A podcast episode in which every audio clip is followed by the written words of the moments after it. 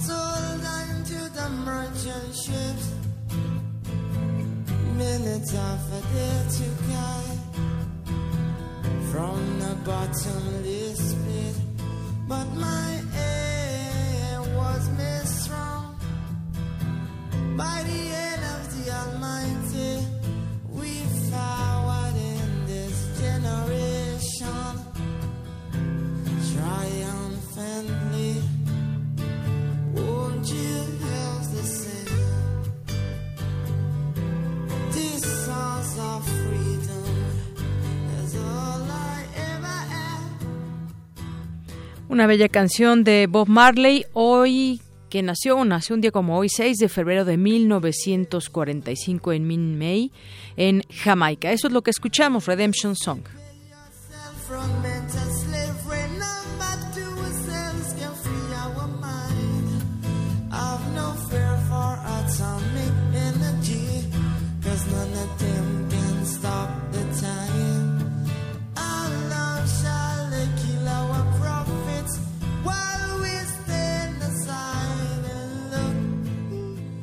Bien, así arrancamos hoy Prisma RU en este día, fin de semana, de semana largo para muchos, día festivo para muchos. Hoy los bancos no abren, las escuelas no abrieron tampoco.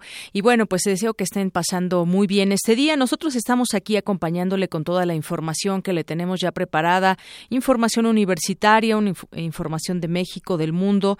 Eh, tendremos hoy nuestra mesa, que normalmente es los miércoles, nuestra mesa de debate y análisis. Hoy platicaremos sobre el tema de la Constitución. Justamente ayer se cumplió el centenario de la Constitución mexicana y hay muchas cosas que se han expresado en este marco. Habrá que replantearla. Es momento de, eh, de cuestionar todo lo que ha sucedido a lo largo de los años, cuántas modificaciones se han tenido. Hay por ahí varias encuestas, inclusive, en las que las personas han opinado sobre el tema de la Constitución. Ya lo platicaremos más ampliamente durante esta mesa que tendremos después de las dos de la tarde. Y también ayer se promulgó la Constitución de la Ciudad de México. También tendremos toda esta información. Esto y más hoy aquí en Prisma RU. Soy de Yanira Morán y lo invito a que se quede con nosotros de aquí a las 3 de la tarde.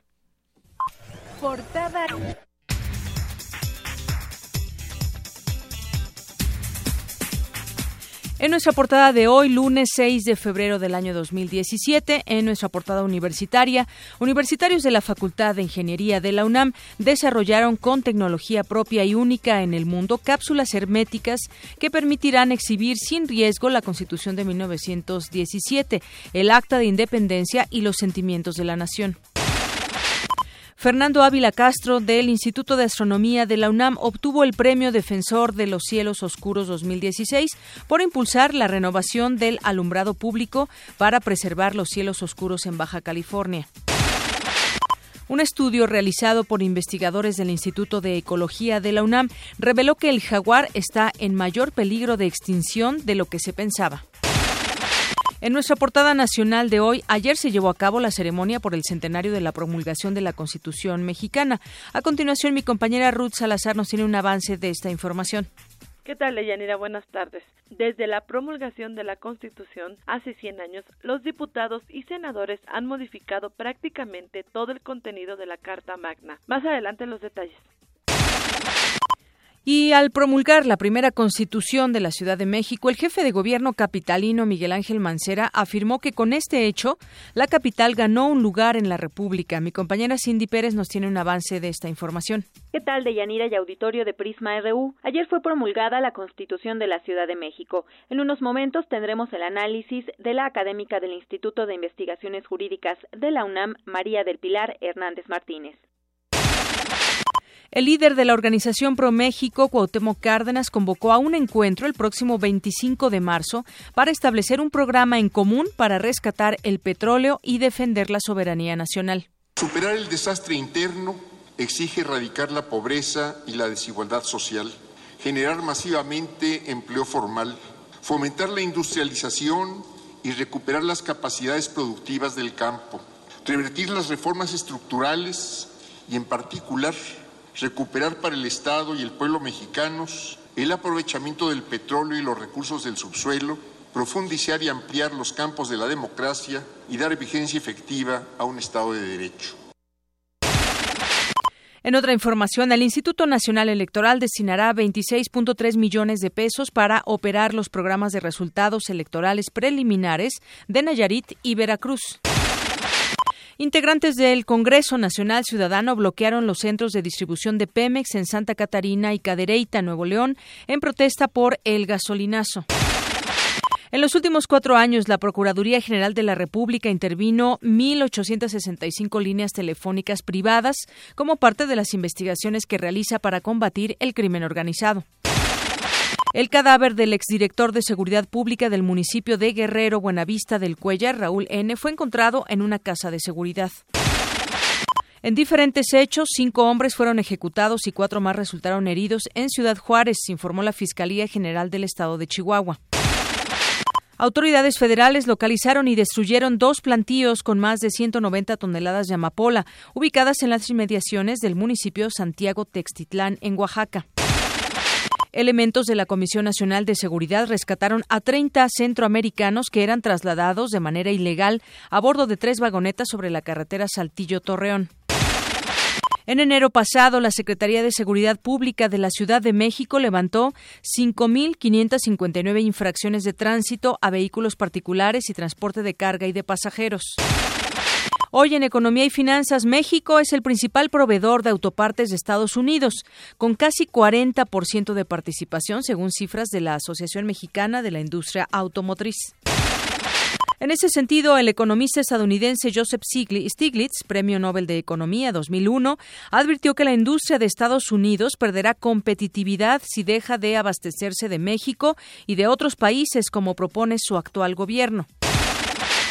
El crédito otorgado por la banca comercial al sector privado creció más de cinco veces en proporción al Producto Interno Bruto. En este mes, enero en el mes que acaba de pasar, enero 2017, el índice de confianza de los consumidores en México hiló su décimo segunda caída consecutiva, al registrar una baja de 25.7% con respecto al nivel alcanzado en el mismo mes de 2016. Y hoy en nuestra portada internacional, casi 3.000 migrantes fueron rescatados este fin de semana en el canal de Sicilia, pese a las condiciones meteorológicas adversas, informó la Guardia Costera Italiana. Al menos 96 personas murieron en los tres últimos días en Afganistán y Pakistán debido a fuertes nevadas, lluvias, avalanchas y al intenso frío. El sábado pasado se conmemoró el Día Mundial del Cáncer. Fue instaurado en el año 2000 por la Organización Mundial de la Salud para aumentar la prevención de esta enfermedad. Mi compañero Antonio Quijano nos tiene un avance de la información. ¿Qué tal, Deyanira? Buenas tardes a ti al público de Prisma RU. El pasado sábado se conmemoró el Día Mundial contra el Cáncer, enfermedad considerada como la tercera más mortal en el país. En unos momentos más información. Gracias.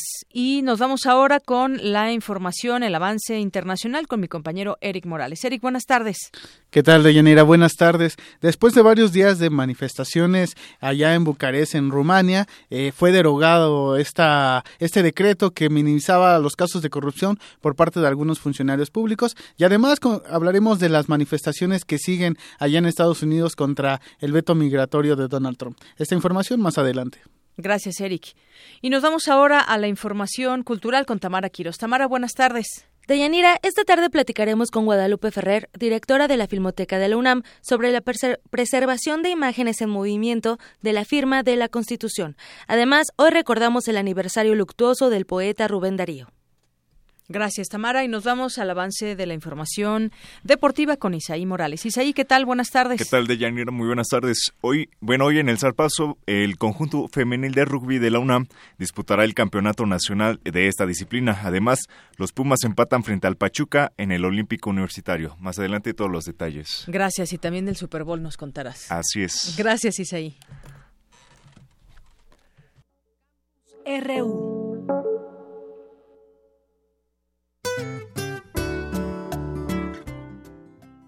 Es la una con doce y es momento de entrar a nuestra eh, información universitaria, a nuestro campus, a nuestro campus RU y vamos a arrancar en esta ocasión, en este día, con información de mi compañera Cristina Godínez. El Instituto de Biotecnología de la UNAM investiga el potencial terapéutico de la herbolaria en embriones del pez cebra. Vamos a escuchar de qué se trata. Adelante, Cristina. Buenas tardes. De Yanira, auditorio de Prisma RU. La humanidad se ha valido de las plantas medicinales para curar sus enfermedades. También han sido una de las principales fuentes para la generación y búsqueda de fármacos. En nuestro país tienen un valor histórico y cultural, y aún en la actualidad muchas se utilizan en la medicina tradicional. La Organización Mundial de la Salud estima que 80% de la población mundial depende únicamente de la medicina tradicional como fuente primaria de salud. Ante ello, ha propuesto un programa para determinar su efectividad, establecer criterios de seguridad y regular su uso. La UNAM no se queda atrás. En el Instituto de Biotecnología se investiga el potencial de la herbolaria en embriones del pez cebra. Escuchemos al doctor Enrique Salas Vidal, investigador de biología del desarrollo. Lo que estamos nosotros haciendo en el grupo es usar al pesebra en colaboración con otros grupos de investigación que están caracterizando plantas medicinales. Ellos lo que hacen es identificar químicamente a los principios activos de estas plantas medicinales, pero necesitan ver cuál es el efecto biológico. Y nosotros utilizamos al embrioncito del pesebra como un tubo de ensayo en el cual analizamos cuáles son los efectos de estas moléculas. Básicamente lo que queremos ver es si se afectan comportamientos celulares básicos como la proliferación celular, como la migración celular o la muerte celular. Y estos son importantes en diferentes patologías. Por ejemplo, la migración y la proliferación celular son afectados en su control en procesos patológicos como el cáncer. Y afortunadamente hemos encontrado que algunas de estas plantas medicinales de uso tradicional, algunos de esos compuestos puros que se han identificado, algunos de ellos son novedosos, afectan la migración y la proliferación en embriones de peces cebra. En el laboratorio, el pez cebra sirve para ver el efecto de las moléculas y los extractos de las plantas. Para intentar validar si tienen o no un efecto sobre las patologías en las cuales se han descrito que tienen alguna importancia, ¿no? Como su uso terapéutico. Eventualmente nos puede llevar a, descubrir nuevos compuestos. De hecho, ya hemos descubierto en colaboración con la doctora Laura Álvarez del, Centro de Investigaciones Químicas aquí en la UAM compuestos novedosos que no fueron descritos previamente en la literatura, pero que eventualmente a lo mejor nos lleve a encontrar fármacos de uso para humanos. Pero eso, bueno, tomaría mucho tiempo y se requiere mucho esfuerzo, ¿no? Y mucha investigación todavía pero esa riqueza debemos de preservarla, esa riqueza natural en México. El uso de la medicina tradicional es un hecho. Hay que utilizarlos con prudencia porque también hay algunos eh, de las plantas pueden llegar a ser, a tener efectos tóxicos. El empleo de embriones del pez cebra es ahora una fuente fundamental para analizar los efectos biológicos de los principios activos de las plantas medicinales. Deyanira, este es mi reporte. Buenas tardes. Gracias, Cristina. Muy buenas tardes. Ahora nos vamos con mi compañera Virginia Sánchez. El final de ciertas especies animales podría repetirse por algunos factores similares a los que terminaron con los dinosaurios. Cuéntanos, Vicky. Buenas tardes. ¿Qué tal, Deyanira y auditorio de Prisma RU? Los vertebrados son aquellos animales con espina dorsal o columna vertebral, mamíferos, peces, aves, anfibios y reptiles de los cuales se tenían registradas casi 62.000 especies y muchos fósiles. Sin embargo, el Fondo para la Vida Salvaje, organismo conservacionista independiente con mayor presencia internacional, señaló en su informe Planeta Vivo 2016 que entre 1970 y 2012 la cantidad de vertebrados se redujo un 58% a nivel mundial y de no atender esta situación, en el 2020 se podría presentar una pérdida del 67%. Algunas de las causas que explicarían esta extinción es la deforestación, la contaminación ambiental, la sobrepoblación humana y la más grave, el cambio climático, que se da por el calentamiento del planeta y el enfriamiento en algunas partes de los ecosistemas. Así lo señaló el doctor Fausto Méndez de la Cruz, investigador del Instituto de Biología de la UNAM, quien detalla que no se puede hablar de ciertas especies vulnerables, sino de una cadena. A raíz de estos fenómenos del cambio climático, nosotros hemos estado documentando que, por ejemplo, en, en, algunos sistemas desaparecen bosques completos. Obviamente, cuando disminuye la cantidad de bosque, la cantidad de radiación es mucho mayor y hay muchos organismos que no son capaces de soportar esos cambios. Me refiero principalmente a los individuos conocen como ectotermos, los que captan el calor por medio de la radiación solar. Pero una vez que desaparecen estos ectotermos, me refiero a insectos, anfibios, a reptiles, pues también afectan al, resto de la comunidad porque ya no encuentran alimento. También cuando hay estos fenómenos de cambios en el ambiente, en el sistema, se producen lo que se llama diferencias en la tecnología de la floración. La floración con los sistemas naturales presentan ciertas temporadas en las que puede ocurrir esa floración. Méndez señala que estos cambios en el sistema ambiental también producen lo que se llama variaciones en la fenología de la floración lo cual afecta al resto del ecosistema. La floración con los sistemas naturales presentan ciertas temporadas en las que puede ocurrir esa floración. Y por ejemplo, en el caso de los colibríes, cuando van siguiendo esos fenómenos de floración, pero al haber cambios en los sistemas, pues no encuentran alimento suficiente y pueden ser dos causas allí. O que no se pueden reproducir porque no hay la energía suficiente, o también puede ser que no puedan reproducirse precisamente por esa baja de energía. Obviamente se trae consecuencias al resto del ecosistema. Para detener la desaparición de vertebrados en particular y de todas las especies en general, el especialista advirtió sobre la necesidad de la participación de los gobiernos para implementar programas de reforestación a nivel global y apoyar investigaciones enfocadas a resolver este problema, así como el uso de energía renovable. Sin embargo, señala que es necesario implementar acciones medianas y pequeñas, como informarnos para conocer el fenómeno, reciclar objetos y productos que se usan en el hogar y áreas de trabajo, disminuir el uso de los automóviles y disminuir el consumo de energía eléctrica y agua, entre otras opciones. Hasta aquí la información. Buenas tardes. Gracias, Vicky. Muy buenas tardes. Nos vamos a otras cosas con mi compañero Antonio Quijano. El pasado sábado se celebró el Día Mundial del Cáncer. Eh, lo peor, muchas veces se conocen, se conocen algunas causas de por qué da esta enfermedad, pero otras veces, muchas veces se desconoce qué decir de esta terrible enfermedad que puede atacar además cualquier órgano y a cualquier edad. Adelante, Toño. Buenas tardes. ¿Qué tal, Deyanira? Buenas tardes a ti al público de Prisma RU. El sábado pasado se conmemoró el Día Mundial contra el Cáncer. Para combatir a esta enfermedad, considerada la tercera más mortal en el país, la UNAM realiza investigación de vanguardia en sus instalaciones. Se trata del Laboratorio Nacional de Citometría, único en México que cuenta con la mejor infraestructura técnica y humana. La doctora Gloria Soldevila del Instituto de Investigaciones Biomédicas y responsable de este espacio explicó que las células tumorales no solo atacan de forma directa, sino que a través de exosomas que son liberados afectan las células del sistema inmune, contribuyendo a la dispersión del cáncer en otras partes del cuerpo. La verdad es que los citómetros tú puedes utilizar cualquier partícula que esté en suspensión, pero pueden ser también trocitos de células como microvesículas, que es lo que ahora creo que tendrá una gran importancia en el estudio del cáncer, ¿no? Que lo que hacen las células tumorales es utilizarlas para dirigir información a otros sitios del cuerpo digamos que se, han visto involucradas, por ejemplo, en el proceso de metástasis. Parece ser que una célula tumoral que está en una ubicación concreta, a través de mandar vesículas a distancia, puede como crear un nicho para que las células a continuación sigan y pueda dispersarse el cáncer a otros lugares, por ejemplo. Los universitarios investigan cómo detener este proceso y bloquear el surgimiento de nuevos tumores. Se estima que entre 2010 y 2015 murieron 468 mil mexicanos a consecuencia de tumores, principalmente de mama, vías respiratorias y próstata. Tan solo en el 2015 se registraron 85.196 decesos provocados por el carcinoma. De Yanir Auditorio, hasta aquí mi reporte. Buenas tardes.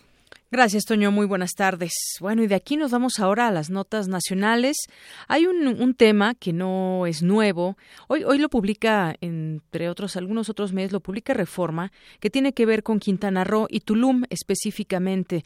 Titula hoy esta nota una historia de despojos. Y digo que es un tema que no es nuevo, porque desde hace, pues por lo menos un par de años, se comenzaron a conocer eh, los despojos que había en una zona de Tulum, y me refiero a la zona de playa, donde se encuentran distintas cabañas, hoteles y ha crecido bastante este lugar, pero se ha mantenido, se ha mantenido como lugares no de grandes hoteles, sino pues muchos eh, particulares, no tanto grupos, grandes empresas como en otros lugares, como el caso de Cancún. Y en este caso, pues ha sido una historia de una historia de despojos, como se titula. De acuerdo ahora, a, surge además más información reciente porque, pues al parecer el gobernador actual, Carlos Joaquín, está pues buscando conocer todo ello porque en su momento y hasta hoy siguen muchos litigios, siguen quejas, hubo quejas en embajadas, inclusive por este tipo de despojos. De acuerdo con denuncias, dice esta nota de reforma, interpuestas ante la Procuraduría General de la República, propietarios de al menos 44 hoteles y 19 terrenos de playa en Tulum, con un valor que supera los 615 millones de dólares, fueron despojados durante el sexenio del exgobernador de Quintana Roo, Roberto Borge. Se habla de complicidades, incluso se vuelve a salir en este tema un actor que tiene ahí eh, algunos terrenos, los desalojos, el reclamo, el presunto operador, ya se dan nombres, pero como le decía, este tema no es nuevo y se ha destapado sobre todo también en, en los propios medios nacionales, pero también en medios allá en Quintana Roo. Y me da mucho gusto recibir vía, vía telefónica a Agustín Ambrís, él es director del diario, del diario Luces del Siglo. Em, y bueno, pues vamos a platicar con, con él de este tema. ¿Qué tal, Agustín? Muy buenas tardes. Muy buenas tardes, Deyanira, a tus órdenes. Bueno, pues quisiera platicar contigo, Agustín, sobre este tema, porque ahora lo que se conoce, digamos, dentro de lo nuevo, porque yo insisto, no es un tema nuevo, pues se habla de que un magistrado pudo haber ayudado en este tema de los despojos. Vaya una serie de complicidades que ustedes han estado también siguiendo muy de cerca a través de Luces del Siglo. Platícanos un poco eh, desde qué año comenzó esto y en qué, digamos, en qué momento va, porque las denuncias, muchas de ellas, pues continúan hasta este momento. Así es, mira, eh, eh, se trata del magistrado, es el presidente del Tribunal Superior de Justicia, Fidel Villanueva.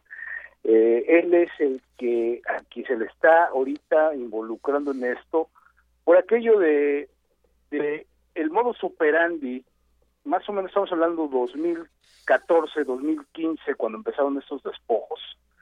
Eh, eh, ellos se hicieron toda una red, tanto de funcionarios como de notarios y de empresarios, que se prestaron a falsificar, desde falsificar documentos, prestaron desde fabricar eh, eh, juicios legales para apoderarse de estos terrenos.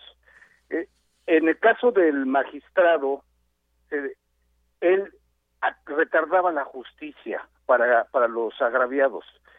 Los agraviados iban y decían, oiga, pues este, quiero conocer eh, a detalle cómo están las denuncias en mi contra y les escondían los expedientes, decían que los expedientes no estaba, eh, estaban desaparecidos y ya cuando los encontraban pues ya era muy tarde porque ya se habían consumado los despojos. Eh, también, además de, del magistrado presidente, está involucrado el exdirector del Registro Público de la Propiedad, se llama Carlos Lima Carvajal, quien ahora es también magistrado. Cuando Roberto Borges se va, los deja, hace un paquete de impunidad en el que a ellos los blinda para que no tengan consecuencias legales por estas acciones que cometieron.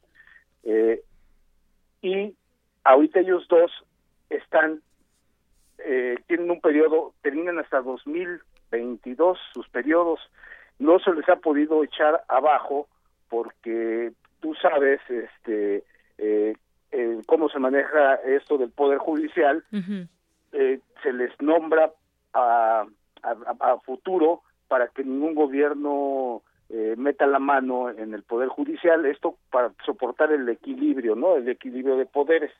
Este, ellos dos son los los este, los actores principales. Este, también está estaba inmiscuido el exsecretario de Trabajo y Previsión Social Patricio de la Peña.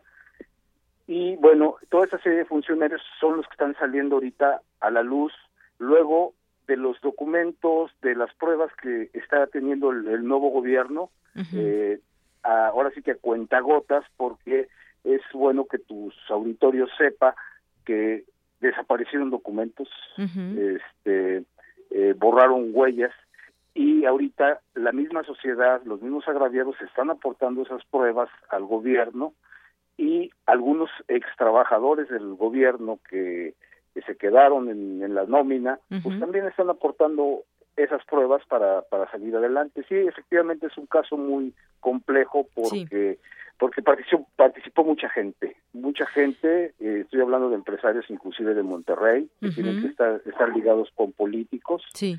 este, inclusive gente del PRD y, este y de algunos otros partidos políticos, el PAN, este, que, que usaron eh, los partidos, el gobernador Roberto Borges logró infiltrar a todos los partidos, manejaba a, los políticos, manejaba a los medios, y bueno, pues este, esto es parte de... Claro, lo, sabemos perfectamente. Hubo una, una época muy fuerte para los medios durante el borgismo y bueno, pues eh, también Luces del Siglo fue de los afectados, digamos, en todo este en toda esta trama, pero y uno se pregunta en días como hoy donde uno se replantea, por ejemplo, ese tema de los derechos, de respetar la ley, de hacer valer la Constitución y demás, ¿cómo se puede llegar a hacer todo esto que hizo el gobernador, como decías tú muy bien, eh, Agustín, pues se alió de mucha gente gente eh, eh, que fue parte de esta de toda esta complicidad junto con él y que ahora dejan pues un estado en estas condiciones pero centrándonos en este caso de los despojos en esta zona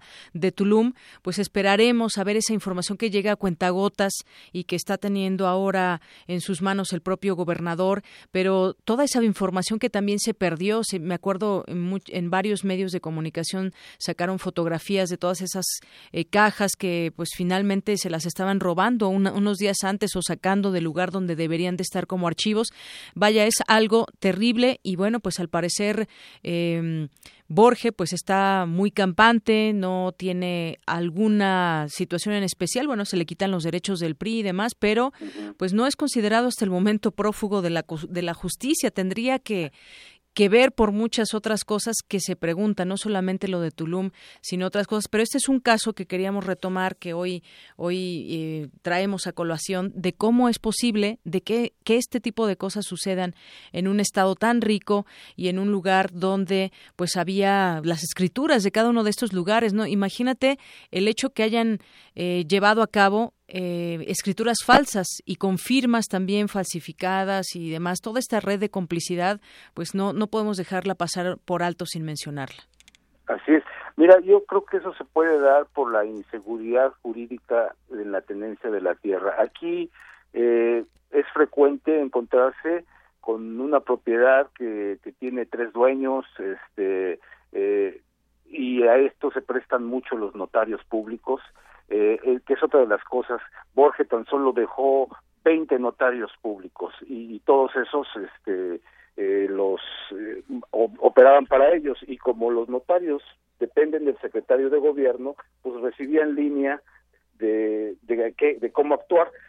Algunos notarios nos han comentado que este, el propio papá del gobernador los llamaba a su oficina y les decía, a ver, muéstrenme cuáles terrenos tienen problemas, cuáles tienen conflictos, para que ellos pudieran hacer este tipo de, triquiñuelas que hicieron. O sea, de ese tamaño está la gravedad de las cosas. Así es.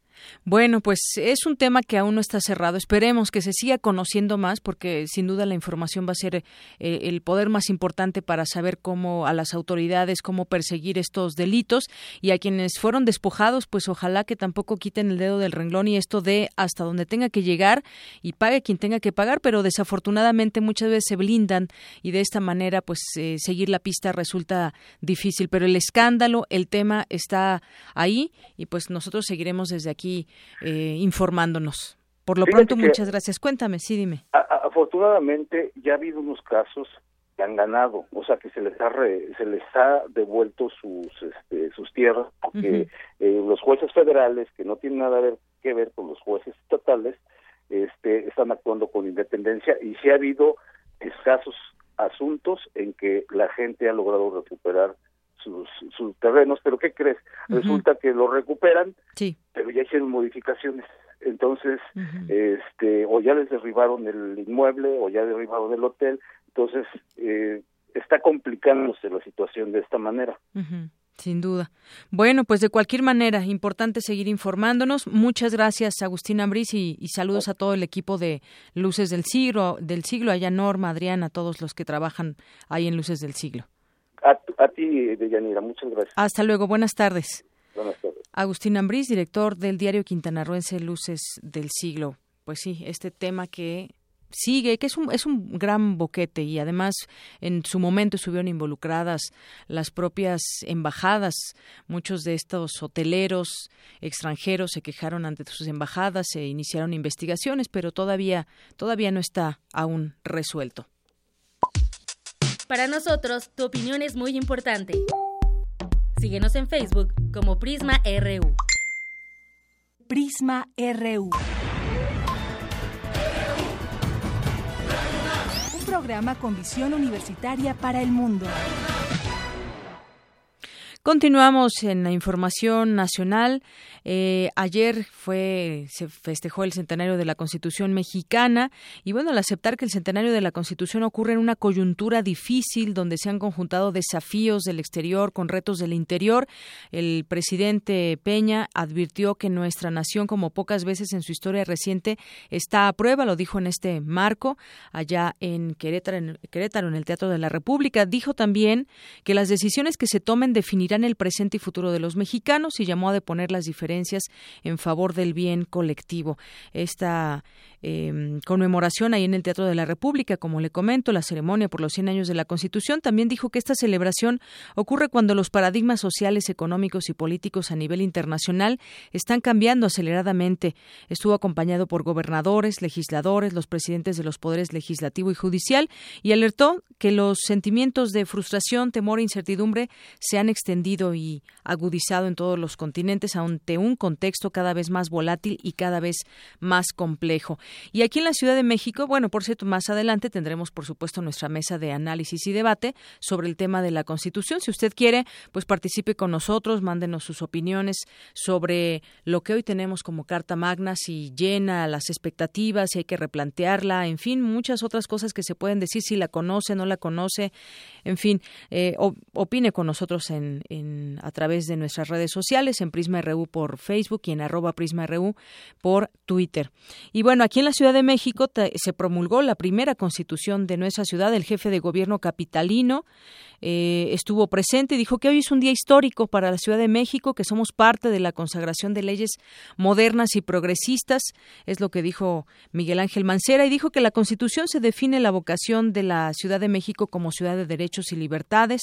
Encabezó esta esta ceremonia en la, de la firma del decreto promulgatorio que ordena la publicación de la Constitución Política de la Ciudad de México. Quieren de una vez lanzamos esta eh, nota que trae mi compañera Cindy Pérez, que habla justamente sobre este tema de la Constitución de la Ciudad de México y eh, pues estuvieron presentes los los, eh, los constituyentes estuvieron ahí presentes con algunas en los protocolos que se dieron se felicitaron a, los constituyentes que participaron en la elaboración del documento hizo un reconocimiento especial a Cuauhtémoc Cárdenas a Porfirio Muñoz Ledo y Figenia Martínez por la defensa permanente que han hecho de la ciudad. Bueno pues personajes importantes para nuestra ciudad de México. Pero ya retomaremos más adelante este tema.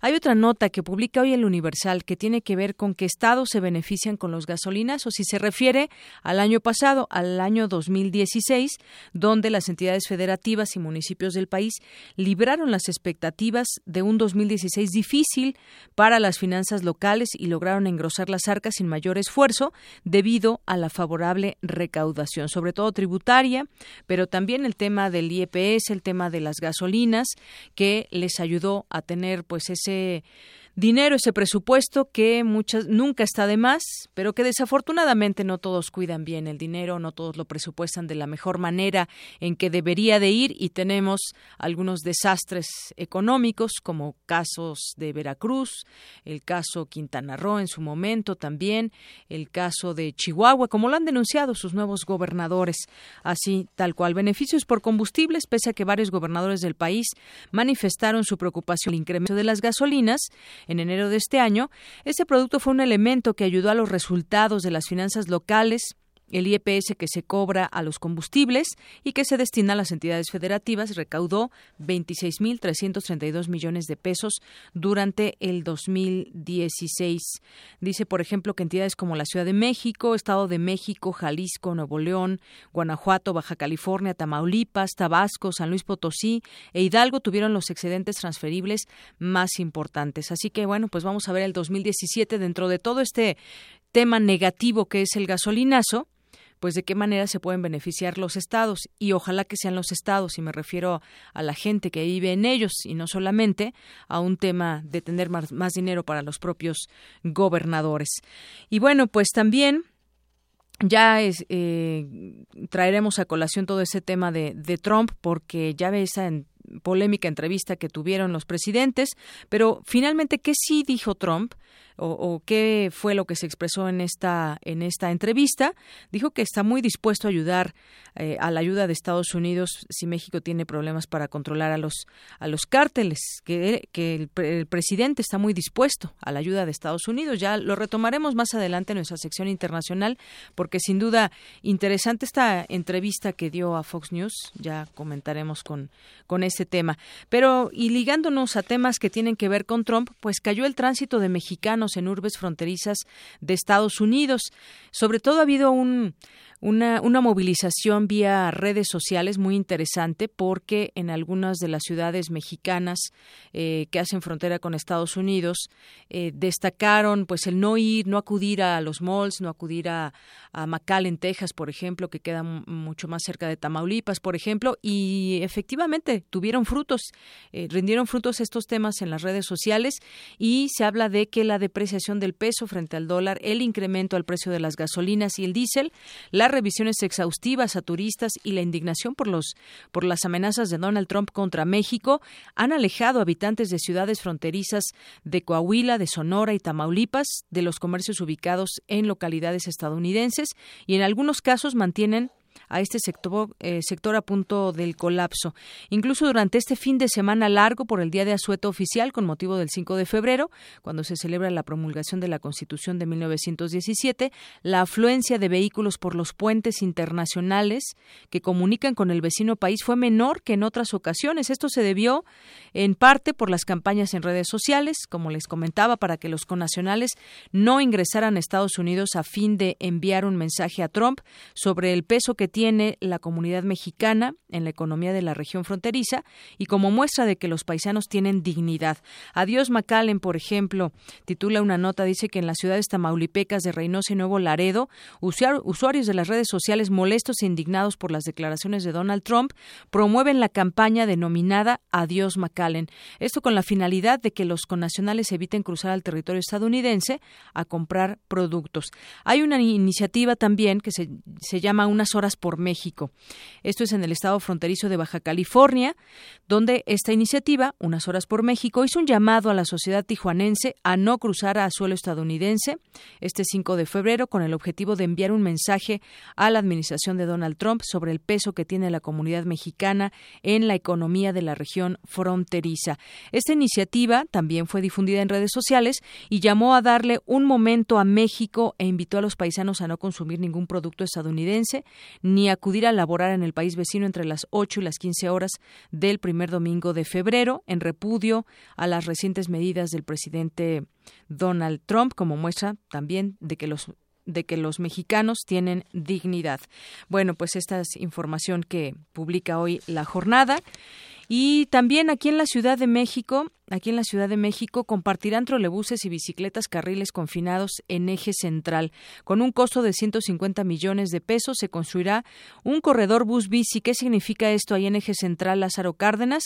Pues con la finalidad de que los trolebuses compartan su carril confinado con los ciclistas, se va a llevar a cabo este pues este carril eh, harán algunas construcciones durante, en, el, en él, pues la Secretaría de Movilidad a conocer esta información y dice que manejará por primera vez recursos de obra en este proyecto que implica no solo ampliar el ancho del primer corredor cero emisiones de la ciudad, sino mejorar su confinamiento y que el trolebús no invada un carril vehicular adicional. En este sentido, se buscará que el material que se utilice sea amigable con la imagen urbana de una de las avenidas más importantes de la capital, mientras a nivel de banqueta se buscará un tipo diferente de confinamiento de rejas al utilizado entre Avenida Juárez y Salto del Agua. Así que ahí en eje central, un eje que ya es utilizado por muchos ciclistas, pues tendrá ya de una manera más marcada cuáles son estos, estos carriles que permitirán a mucha gente que se transporta a través de, de la bicicleta poder hacer estos traslados por este eje que además cruza muchísimas eh, colonias y que llega pues prácticamente desde, desde el sur hasta el centro de la ciudad y más allá hacia ya encaminados hacia el norte. Es la una con 42 minutos. Prisma RU.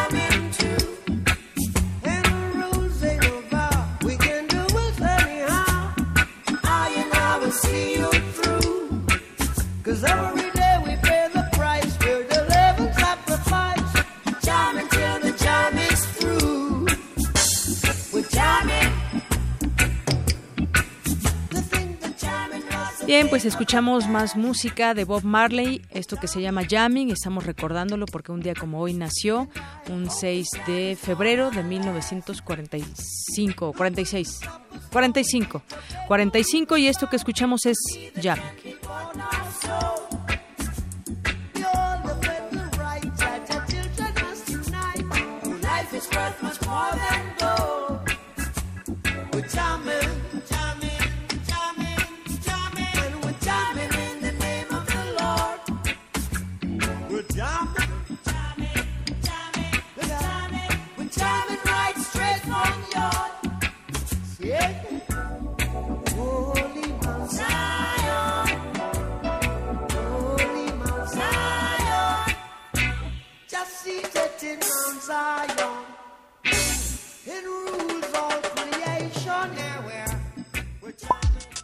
Para nosotros, tu opinión es muy importante.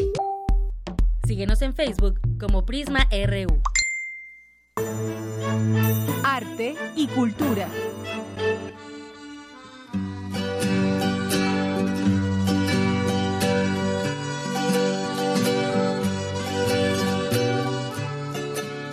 El 6 de febrero de 1916 murió Rubén Darío, poeta nicaragüense que lideró el desarrollo del modernismo en lengua castellana y autor de Azul y prosas profanas.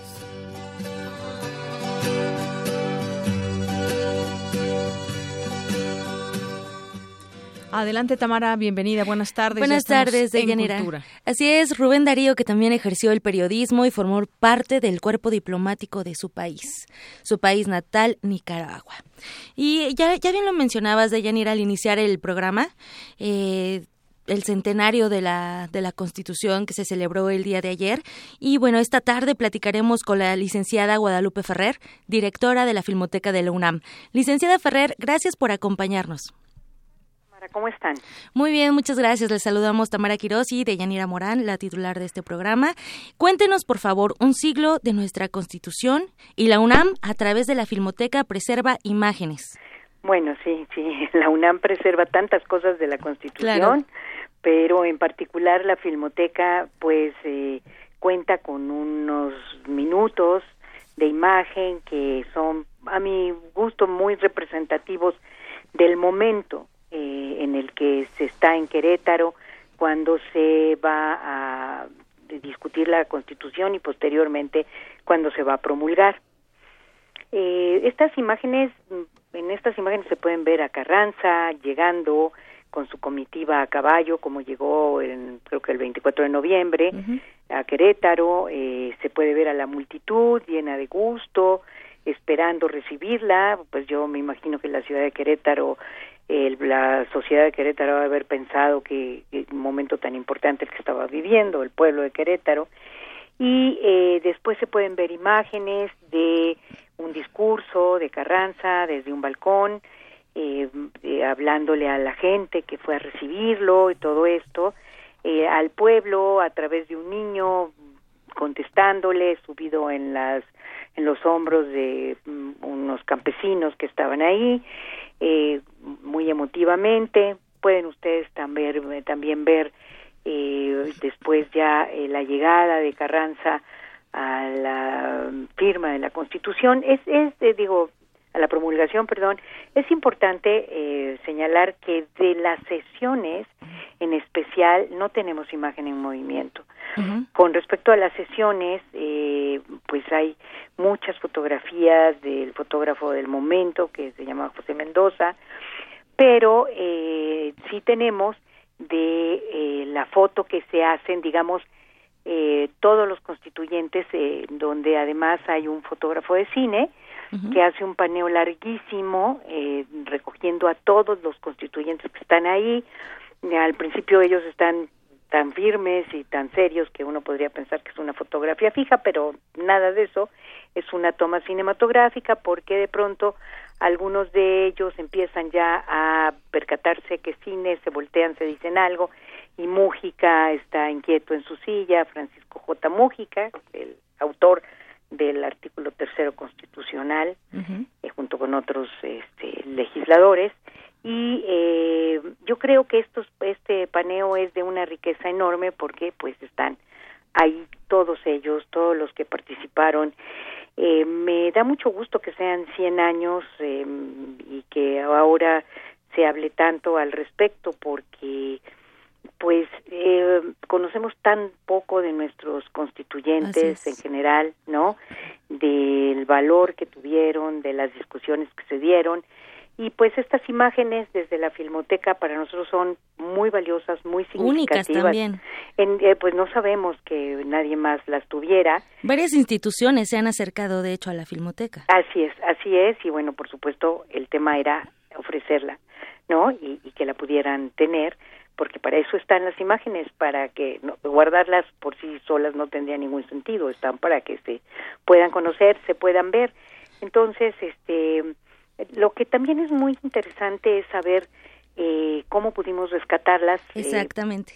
cómo llegan a la filmoteca y, sobre todo, o sea, son 100 años. ¿Qué tan deterioradas estaban? ¿Cómo hacen este esta labor? Bueno, todavía es más interesante si se sabe que de pronto a la Filmoteca llegó un cassette de una pulgada. Ese es un formato que no es cinematográfico. No es de 35 eh, milímetros, nada, ni de 16, no es cine, ¿no? Pero eh, llega con imágenes que fueron filmadas en cine.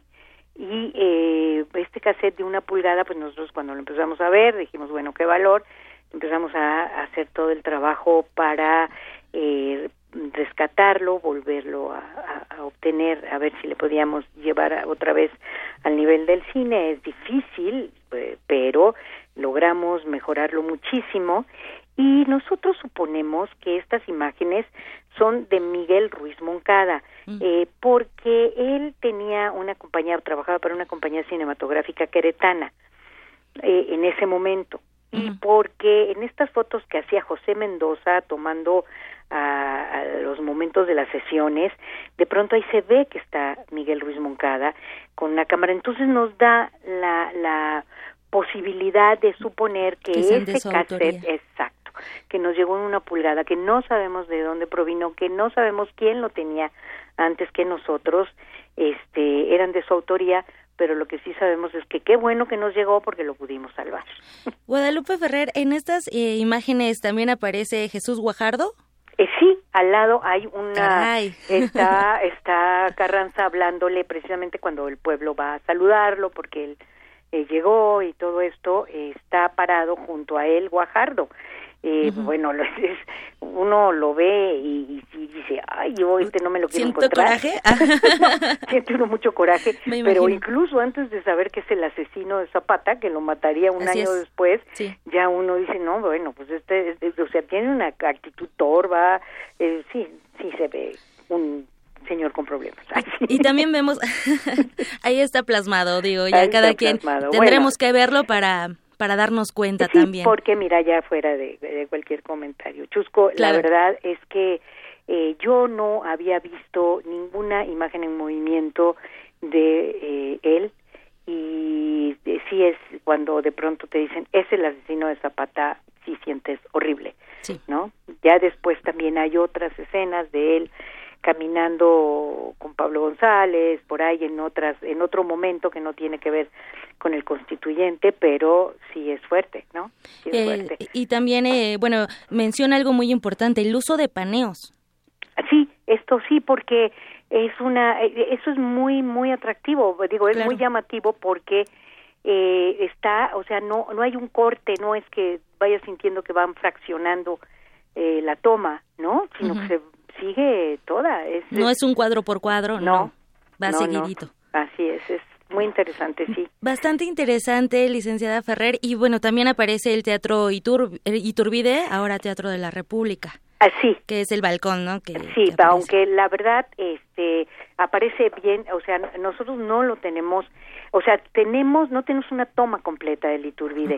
Tenemos la llegada de Zapata al Teatro Iturbide, la entrada, la puerta, se ven guardias este, presidenciales que están protegiendo que Carranza pueda caminar porque pues hay la multitud es verdaderamente grande, va acompañado de algunas señoras que supongo que son familiares de él o de algunos de los otros diputados, este y, y lo que ves es la entrada del teatro.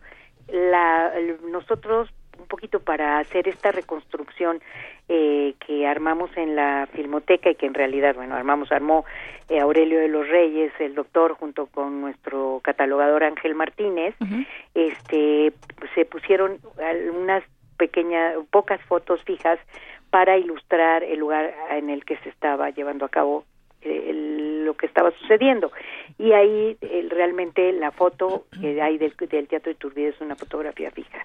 Muy bien, como un registro cronológico. Cierro los ojos y me lo imagino, licenciada. Qué bueno. No sé si te parece. Sí, sí, justamente, justamente ahora que nos platicaba el licenciada Guadalupe Ferrer sobre estas imágenes tan valiosas y yo le agregaría representativas, históricas, imaginarnos ese momento tan importante, ver a Carranza, la gente, lo que representó para el pueblo en ese momento.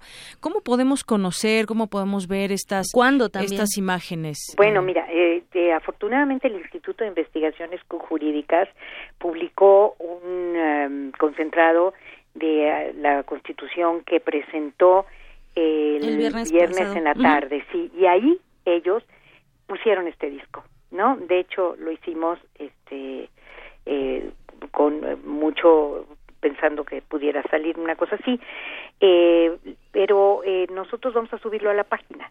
Ok. En Filmoteca. Esta semana esperamos a finales de la semana está arriba www.filmoteca.unam.mx. En, en el apartado de cine en línea. Así es.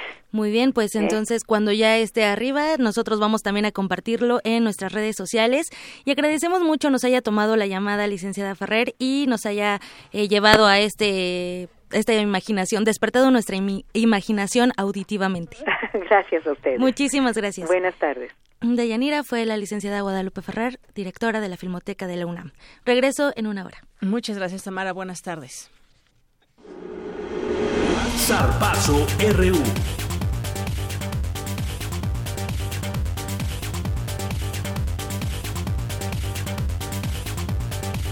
Bien, y ya estamos en el terreno deportivo con Isaí Morales. ¿Qué tal, Isaí? Buenas tardes. Muy buenas tardes, Deyanire, y empezamos con esta primera parte del zarpazo. El conjunto femenil de rugby de la UNAM se coronó campeón del torneo región Zona Centro tras vencer 19 a 0 al Club Coyotas de la Ciudad de México. A lo largo del torneo, el equipo dirigido por René Ayala se mostró como el más consistente, por lo que ahora jugará el Campeonato Nacional de Rugby. En el 2015, las Pumas disputaron la final frente al equipo IMIX de Guadalajara, quienes le ganaron al conjunto auriazul por un apretado marcador, por lo que este año intentarán sacarse la espina. Y pasando a más información, el Club Universidad Nacional rescató el empate frente a los Tuzos del Pachuca al enfrentarse este domingo en Ciudad Universitaria. En un duelo muy trabado fueron las defensas quienes protagonizaron el partido. El capitán felino Darío Verón abrió el marcador segundos antes del descanso con un remate de cabeza. En la segunda mitad, Alfredo Saldívar, guardameta de los Pumas, se vistió de héroe al atajar un penal con los pies y al tener una actuación destacada. Ya al 86, el tuzo Oscar Murillo decretó el empate con un remate de cabeza. Al término del encuentro, el técnico auriazul Paco Palencia aseguró que fue un partido parejo que se definió en dos jugadas de táctica fija. El equipo, la verdad que intenta jugar bien en todos los, estadios. Nosotros eh, cuando salimos contra Chivas y cuando salimos contra León también fuimos a atacar. Evidentemente, desde que tengo eh, la oportunidad de estar aquí como entrenador de Pumas, al principio costaba trabajo porque era cambiar otro tipo de, de, forma de jugar. Ahora mi equipo juega, juega lo que yo quiero y entonces yo creo que eso se va fortaleciendo día con día. La escuadra del Pedregal llega a 10 unidades en el Clausura 2017 y visitará a Rayados del Monterrey para la próxima jornada. Y de Yanira, pues algo que quisiera destacar es que en este partido se vio la unidad de la universidad que, y la solidaridad para México, ya que en el medio tiempo, pues ahora sí que eh, en el centro del campo, pues hubo una, gran bandera. exactamente una gran bandera de México. Aparte en el en la parte del pebetero, en la en las gradas, pues todos los aficionados sacaron un mosaico, bueno, hicieron un mosaico de la bandera de México, además se entonó el himno mexicano y hubo un minuto de aplausos. Entonces esto quiere decir, eh, bueno, quiere mostrar lo comprometido que está la universidad, los Pumas, eh, con México. la verdad es que sí fue muy emotivo. Unidos en, tiempos difíciles. Así es. Y bueno, pues con esta, eh, con esta información terminamos esta primera parte y más adelante hablaremos sobre el Super Bowl. Claro que sí. Muchas gracias, Isaí. Muchas gracias.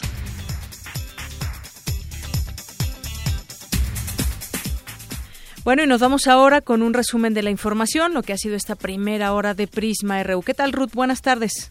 Gracias, Deyanira. Buenas tardes a ti y a nuestro auditorio. Este es el resumen. En entrevista para Prisma RU, Agustín Ambriz, director del diario de Quintana Roo, Luces del Siglo, habló sobre la supuesta red de funcionarios de la entidad que ayudó al exgobernador Roberto Borge a despojar unos terrenos valuados en 615 millones de dólares. Ellos hicieron toda una red, tanto de funcionarios como de notarios y de empresarios, que se prestaron a falsificar, desde falsificar documentos, desde fabricar juicios legales, para apoderarse de estos terrenos. En el caso del magistrado, él retardaba la justicia para, para los agraviados y les escondían los expedientes, decían que los expedientes no estaba, eh, estaban desaparecidos y ya cuando los encontraban pues ya era muy tarde porque ya se habían consumado los despojos. Quédense con nosotros. En la segunda hora de Prisma RU hablaremos con el doctor Raúl Carranca y Rivas, abogado constitucionalista y profesor emérito de la Facultad de Derecho de la UNAM, sobre el centenario de la Constitución. Hasta aquí el resumen de Yanira. Buenas tardes. Gracias, Ruth. Muy buenas tardes. Vamos a hacer una pausa en este momento y regresamos con más información esta segunda hora que dedicaremos una buena parte para hablar del centenario de la Constitución mexicana y también la promulgación de la Constitución de la Ciudad de México. Volvemos. ¿Y a ti? ¿A qué te suena la cultura? A pueblo, música. Uno, dos, tres, cuatro, cinco. Yati. A Radio UNAM. Clásicamente actual.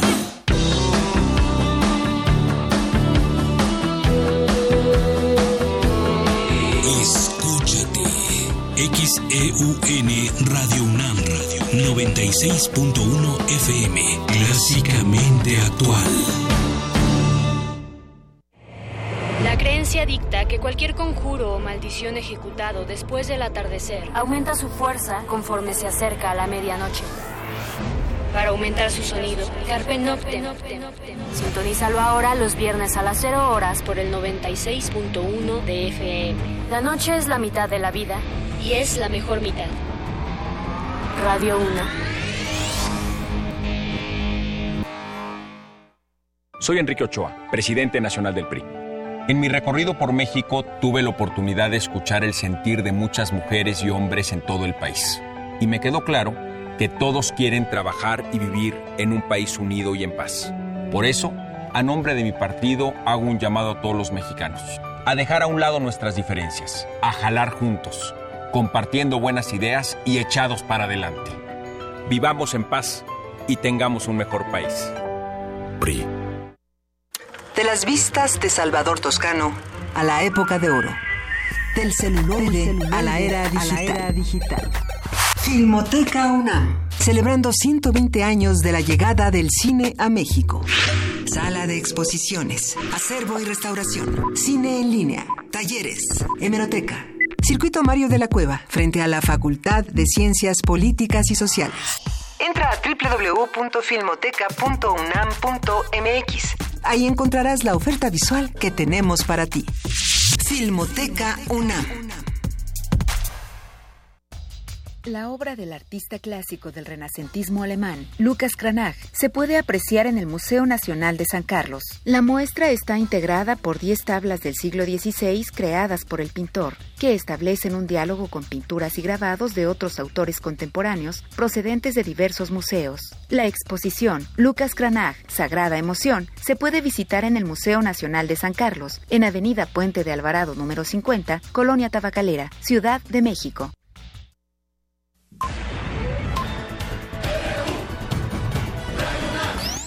Prisma RU. Con Deyanira Morán. Para nosotros, tu opinión es muy importante. Síguenos en Facebook como Prisma RU. Continuamos y mandamos saludos a Magdalena González, a Ike Tecuani, Antonio Flores, Ramón Sánchez, Faustino Reyes, Lilian Cántara y Magdalena Orozco que se han comunicado con nosotros a través de las redes sociales. Gracias y síguense comunicando. Preguntaba yo sobre ese tema de la de la mm, eh, Constitución mexicana y ahora pues bueno, ya también promulgada la Constitución de la Ciudad de México. Bueno, pues ahora sí entremos a, primero a la Constitución de la Ciudad de México que se promulgó el día de ayer. Mi compañera Cindy Pérez nos preparó la siguiente información. Buenas tardes, de Yanira y Auditorio de Prisma RU. Luego de cuatro meses de trabajo, se promulgó la primera Constitución de la Ciudad de México. El documento, que consta de 71 artículos, logra conjuntar temas como los derechos indígenas, formación educativa incluyente, matrimonio civil igualitario y la desaparición del fuero, entre otros. Más de 100 legisladores electos analizaron, debatieron y acordaron los términos del texto que se caracterizó por atravesar diversas controversias, desde las renuncias de algunos constituyentes hasta la discusión de artículos como el uso medicinal de la marihuana. Incluso, la Arquidiócesis Primada de México criticó que no se haya incluido la protección al derecho a la vida. De acuerdo con la académica del Instituto de Investigaciones Jurídicas de la UNAM, María del Pilar Hernández Martínez, esta es una constitución solo de buenas intenciones. Poco eficaz seguramente en los hechos. Genera una serie de instituciones, sobre todo de participación ciudadana, que no obstante, la vida de todos los mecanismos de democracia directa en esta ciudad capital se ha visto que son completamente ineficientes. Y ni aún así, las personas que integraron este constituyente no tuvieron la diligencia de evaluar estos sistemas y consecuentemente incurrir en los mismos errores del pasado. La Constitución verdaderamente es una Constitución retórica en todo lo que implica. Durante la promulgación celebrada este domingo, el jefe de gobierno Miguel Ángel Mancera afirmó que la Ciudad de México ganó un lugar en la República y se definió como una metrópoli de derechos y libertades. Nuestra ciudad, que se funda y se define intercultural, pluriétnica, plurilingüe, abierta a los migrantes, a los desplazados y refugiados con la dignidad humana como principio rector supremo. Asume el respeto a los derechos humanos, a la no violencia, a la función social, a la democracia directa, a la igualdad sustantiva, a la dignidad del trabajo y del ingreso, al acceso a la justicia. Ante este panorama, la investigadora universitaria dijo que debido al cúmulo de derechos se corre el riesgo de no llevarlos a su plena eficacia. Desearía que nos entregaran una constitución, sobre todo la parte de los derechos a todos y cada uno de los ciudadanos que habitamos esta ciudad capital, y que verdaderamente todos los ciudadanos dijéramos, ah, mira, tengo derecho a todo esto de verdad, tengo derecho, ahí lo dicen, a una educación eh, continua, permanente, con independencia de la condición social, económica. Nosotros pudiésemos primero tener conocimiento informado de cuáles son esos derechos que tenemos y cómo los podemos hacer exigibles. Se meterían, si todos los ciudadanos tuviésemos cabal conocimiento de esto, en serios problemas. Deyanira, te comento que la Carta Magna de la Ciudad de México entrará en vigor el 17 de septiembre del 2018 y pues como señaló la académica e incluso el presidente de la constituyente Alejandro Encinas, la parte más difícil es hacerla realidad. Hasta aquí el reporte. Muy buenas tardes. Gracias, Cindy. Muy buenas tardes. Y ahora me enlazo vía telefónica con Jesús Ortega Martínez, diputado de la Asamblea Constituyente de la Ciudad de México por el PRD. ¿Qué tal, Jesús Ortega? Buenas tardes. Muy buenas tardes, Deyanira. A sus órdenes. Bueno, pues me gustaría platicar con usted sobre, sobre este tema de ya se promulga la, Constitución de la Ciudad de México, entra en vigor hasta el 17 de septiembre del próximo año. Ha habido voces que pues han sido críticas, dicen que son buenas intenciones, que eh, otros más dicen, bueno, pues es una serie de derechos, obligaciones. Finalmente la Ciudad de México pues tiene ya su propia Constitución, así como las otras entidades y bueno, pues una una serie de cosas. Hubo discusiones álgidas en su en su momento también ahí entre los propios diputados, entre los constituyentes que estaban, que tenían en sus manos pues la redacción y la, la pues eh, los temas a incluir en, en, una en una constitución tan importante como lo es la Ciudad de México. ¿Qué nos puede decir, digamos, se resumen y lo que vendrá para la Ciudad de México a partir de, de este momento? Pues mire, que la Ciudad de México es el reflejo de la pluralidad y de la diversidad social, política, económica, ideológica, religiosa del país. Y a pesar de que aquí se concentra esa diversidad y esa pluralidad, los integrantes del constituyente pudimos sacar adelante una constitución muy eficaz y una constitución que refleja las aspiraciones y que refleja la realidad de esta gran metrópoli. Yo digo que se puso en juego la política y gracias a la política se pudo sacar un instrumento tan eficaz como lo será la Constitución para la Ciudad de México y yo digo para el país porque muchos preceptos de los que se establecen en la Constitución de la Ciudad de México seguramente que van a a replicarse en la Constitución General de los Estados Unidos Mexicanos. Yo le diría que es una gran constitución, que es una constitución muy eficaz para hacer valer los derechos de las y los ciudadanos y es una constitución que va a contribuir al mayor bienestar de quienes habitan, quienes viven, quienes trabajan, quienes estudian en la gran metrópoli que es esta capital de la República. Esta eh, pluralidad de la cual nos habla de cómo es nuestra ciudad, una ciudad plural, una ciudad diversa y que ha ido creciendo a lo largo de estos años, a, raíz también de que se ejerció el voto en esta ciudad y que ha ganado el partido al que usted pertenece, se refleja todos estos, digamos, temas en los que ha ganado la sociedad, que ha ido empujando esa sociedad. No solamente han sido pues eh, sus líderes o las autoridades, sino una sociedad que va empujando. ¿Se refleja esa sociedad en esta Constitución? Sí, desde luego se refleja esta sociedad vigente, plena, exigente y se refleja de muchas maneras, pero yo le voy a mencionar dos de manera particular. Una, que la constitución de la Ciudad de México es exigible, es justiciable y por lo tanto cumplible. No es solamente una constitución que es eh, buena desde el punto de vista literario, que es...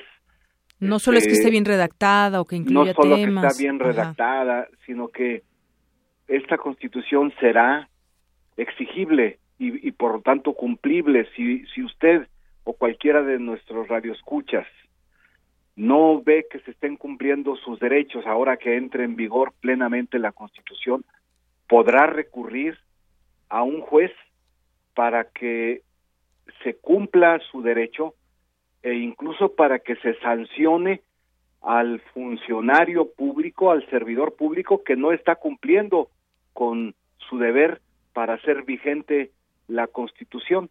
Y el juez tiene que responder con prontitud ante la exigencia del ciudadano. También se refleja el sentir ciudadano, la presencia de la gente, en que habrá muchas formas de participación de la ciudadanía en los asuntos públicos. Le menciono el referéndum, el plebiscito, la consulta ciudadana, la también habrá la revocación de mandato, también habrá la consulta popular y luego también habrá en recursos destinados a las alcaldías la consulta para ver qué se hace con una parte del presupuesto que lo va a decidir la ciudadanía, que se llama presupuesto participativo. Es decir, el asunto de la ciudad, el tema de los asuntos de los ciudadanos no solamente los va a resolver la, la autoridad electa, sino que también lo va a resolver los ciudadanos, las ciudadanas a través de diversos mecanismos como los que le estoy mencionando.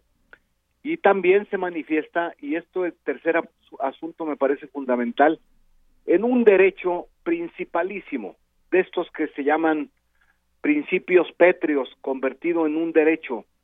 Autoridad, ningún grupo, sea autoridad o no, podrá estar por encima de este derecho a la autodeterminación personal. Por eso no pudieron prosperar intentos de ideologizar a la Constitución o de hacerlo instrumento para sacar preceptos morales o religiosos. O de partidización o, de partidización, efectivamente. Se mantuvo la condición laica de la Constitución y por lo tanto el principio fundamental de que el derecho a la autodeterminación se preserva por sobre cualquier otro derecho de grupo, de interés, de, de, grupo económico, de grupo religioso o de cualquier otra parte eh, de la sociedad, sino que se preserva la voluntad general, el interés superior del conjunto de los habitantes de la Ciudad de México. Algunos, algunos diputados Jesús Ortega, algunos en el camino se salieron, la mayoría se quedaron, estuvieron ahí en el debate hasta el último. Se habla de que, pues, eh, a final de cuentas, es, la Ciudad de México, eh, pues, vive un momento de refundación. De aquí en adelante, pues, seguirá siendo una ciudad también diversa, una ciudad plural, y sin embargo ahora tendrá su propia constitución. Hubo momentos, yo decía, fuertes en la discusión y en los temas, pero finalmente tenemos a esta constitución que ya nos iremos familiarizando familiarizando todos nosotros. Yo creo que es importante también que los propios ciudadanos nos empapemos de ella, la leamos, la, eh, eh, la cuestionemos, le, vaya, que conozcamos cuáles, cuáles son estos derechos que nos rigen en nuestra ciudad. Sí, tiene usted razón, porque esta constitución no responde al interés de nadie en lo particular, a ningún poder, ya sea de los fácticos y tampoco de los institucionales. Esta constitución responde a la exigencia cívica, a la exigencia de la ciudadanía, de todas y de todos los ciudadanos y también de todos los habitantes de la Ciudad de México. Por eso quisiera hacer una precisión, no se promulga la Constitución, la Constitución es válida desde el momento en que el 31 de enero se culminaron sus trabajos y se publicó en la Gaceta y se publicó en el diario oficial. A partir de ese momento tenemos constitución en la Ciudad de México. Ahora, el proceso de, de, que entre eh, eh, en, vigor eh, en vigor es un proceso que va a, a, terminar hasta el día hasta el mes de hasta el año del 2018, perdón, febrero del 2018 perdón, este septiembre, septiembre. del 2018. 17 de septiembre. Pero ¿por qué le digo esto? Porque eh, eh, tiene tareas. para ir eh, haciendo que la Constitución vaya echándose a andar.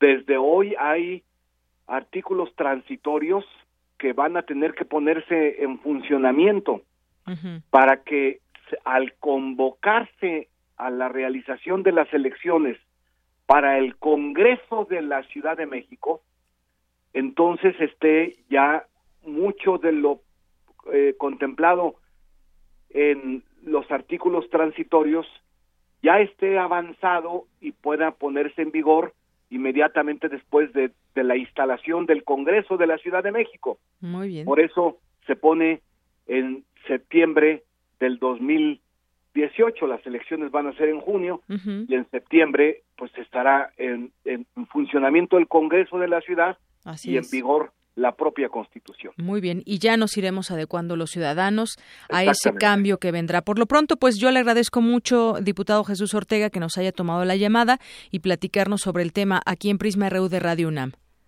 No, hombre, le agradezco a usted mucho su gentileza y como siempre en lo que pueda ser útil, estoy a sus órdenes. Gracias, hasta luego. Buenas tardes. Gracias, buenas tardes. Bueno, pues así es. Jesús Ortega Martínez, diputado de la Asamblea Constituyente de la Ciudad de México por parte del el PRD.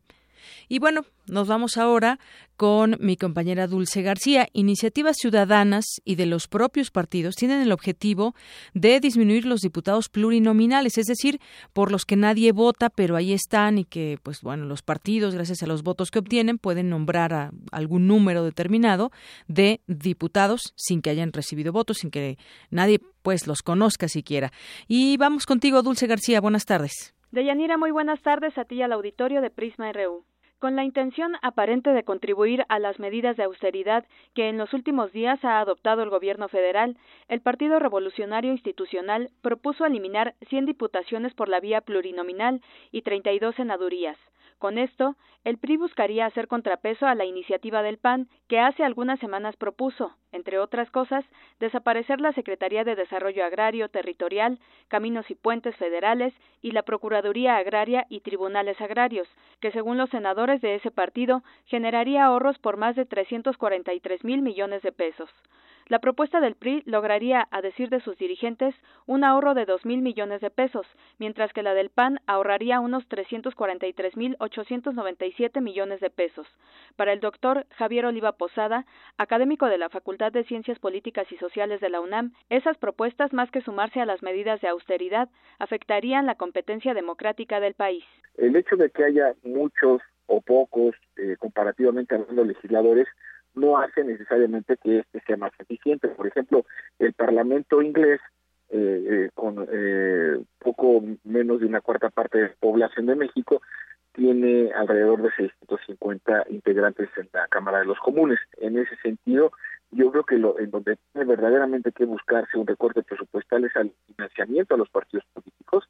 En, varios, en varias ocasiones ha propuesto que se suprima al 100% el presupuesto a los partidos políticos que los mantengan sus burocracias, sus militancias, eh, y esto haría pues mucho más dinámica la vida de los partidos políticos. Oliva Posada aseguró que la eliminación de 132 diputaciones plurinominales y las 32 senadurías no es del todo pertinente, porque fracturaría el equilibrio de la representación de la federación. En el caso de los diputados de representación proporcional, la eliminación de, de 100 legisladores, pues esto incentivaría también la participación de los partidos políticos en la lucha por el, sufragio. Entonces, no solamente tendría repercusiones de carácter presupuestal, sino que tendría que ver eh, también, insisto, con las características del sistema de partidos y de la competencia democrática en nuestro país. Y en esos y en esa lógica, bueno, pues eh, eh, insisto que los partidos políticos se comprometan a este a este ahorro, insisto, pero que también tenga que ver con las modalidades en las que toman las decisiones en el Congreso de la Unión. A decir de otros politólogos, la reducción de 100 diputaciones plurinominales planteada por el PRI reforzaría su control legislativo en el Congreso a costa de la pluralidad política, por lo que la idea de un ahorro es solo un pretexto. Los expertos señalan que para poder ahorrar recursos se tendrían que eliminar 100 diputados, pero de mayoría, pues así se lograría la reducción de 100 juntas distritales y por tanto, y por tanto el gasto en el Instituto Nacional Electoral. Hasta aquí la información. Muy buenas tardes. Gracias, Dulce. Buenas tardes. Pues por ahí va el tema, este tema de eh, los la disminución de las plurinominales y todo, pues todo el desarrollo que vendría en todo caso de que se tenga, pues esta iniciativa que pase por los poderes donde tenga que pasar, por votaciones, por discusiones, pero sobre todo también, pues debemos de ser muy atentos a esto como ciudadanos. Y bueno, agradecemos el comentario de Guajuapan Web sobre la Constitución. Muchas gracias y Gracias por tu opinión. Ahora nos vamos con este Vox Populi. ¿Crees que la Constitución protege tus derechos hoy en día o crees que se debe de replantear? Esto fue lo que algunas personas contestaron a los micrófonos de Prisma RU.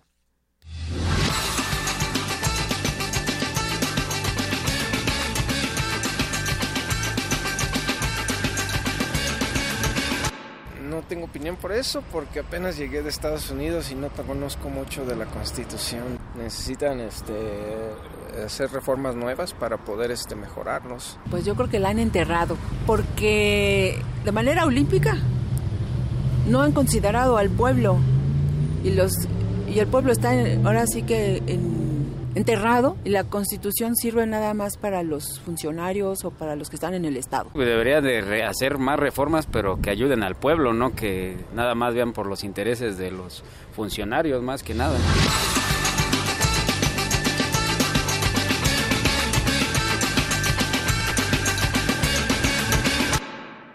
Bueno, ¿y ustedes qué piensan acerca de nuestra constitución que llega a su centenario?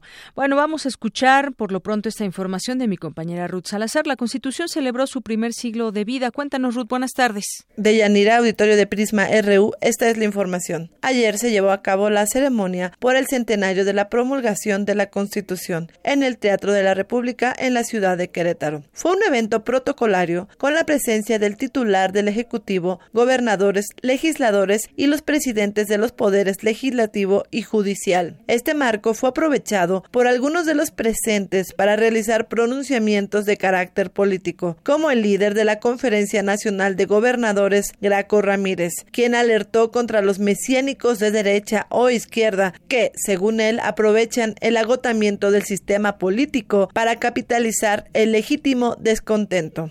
Estoy convencido que la mayoría queremos transitar hacia adelante, construyendo las bases de un régimen que tenga mayores contrapesos y amplíe la participación de la gente. No ocupamos salvadores de la patria. Presidente, no dude de que estamos unidos para dejar claro y que se escuche lejos. A México y a los mexicanos se les respeta.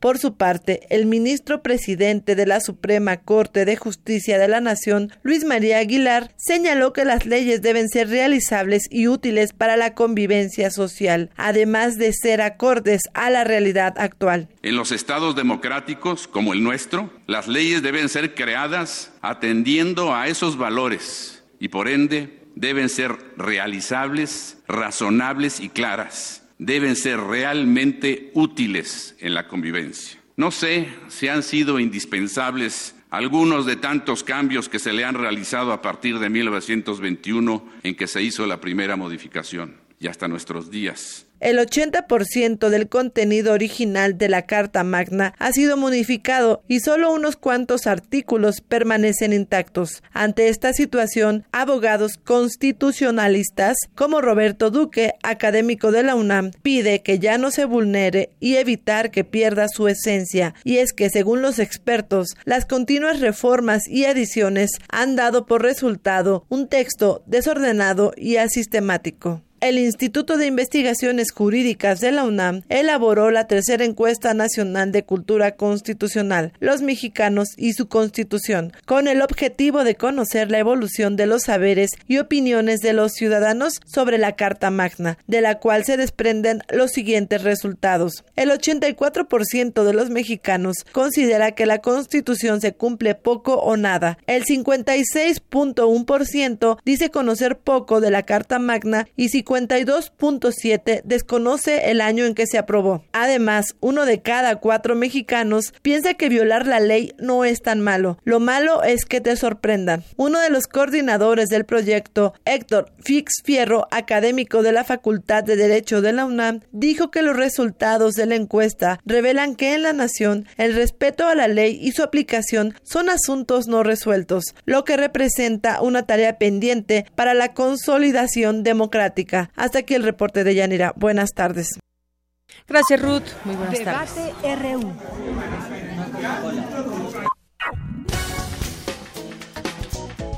Bien, vamos entrando a este a esta mesa de análisis y debate. Hoy ya nos acompañan aquí algunos estudiantes, ahorita se los voy a presentar, pero antes vamos a dar pie a esta, a introducir a la mesa, a la, mesa al doctor Raúl Carrancay Rivas, abogado constitucionalista y profesor emérito de la Facultad de Derecho de la UNAM, que hemos tenido oportunidad de platicar con él en otras ocasiones, pero en esta, en este, en esta ocasión vamos a hablar con él del centenario de nuestra Constitución. ¿Qué tal, doctor? Bienvenido, buenas tardes. Gracias, buenas tardes.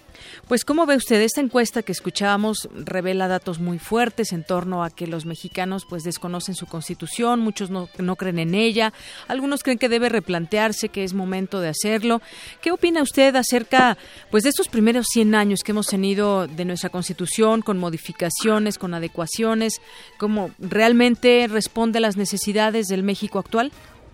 Mire usted, en cuanto a la encuesta de la que usted me habló en primer lugar, yo noto dos cosas sobresalientes.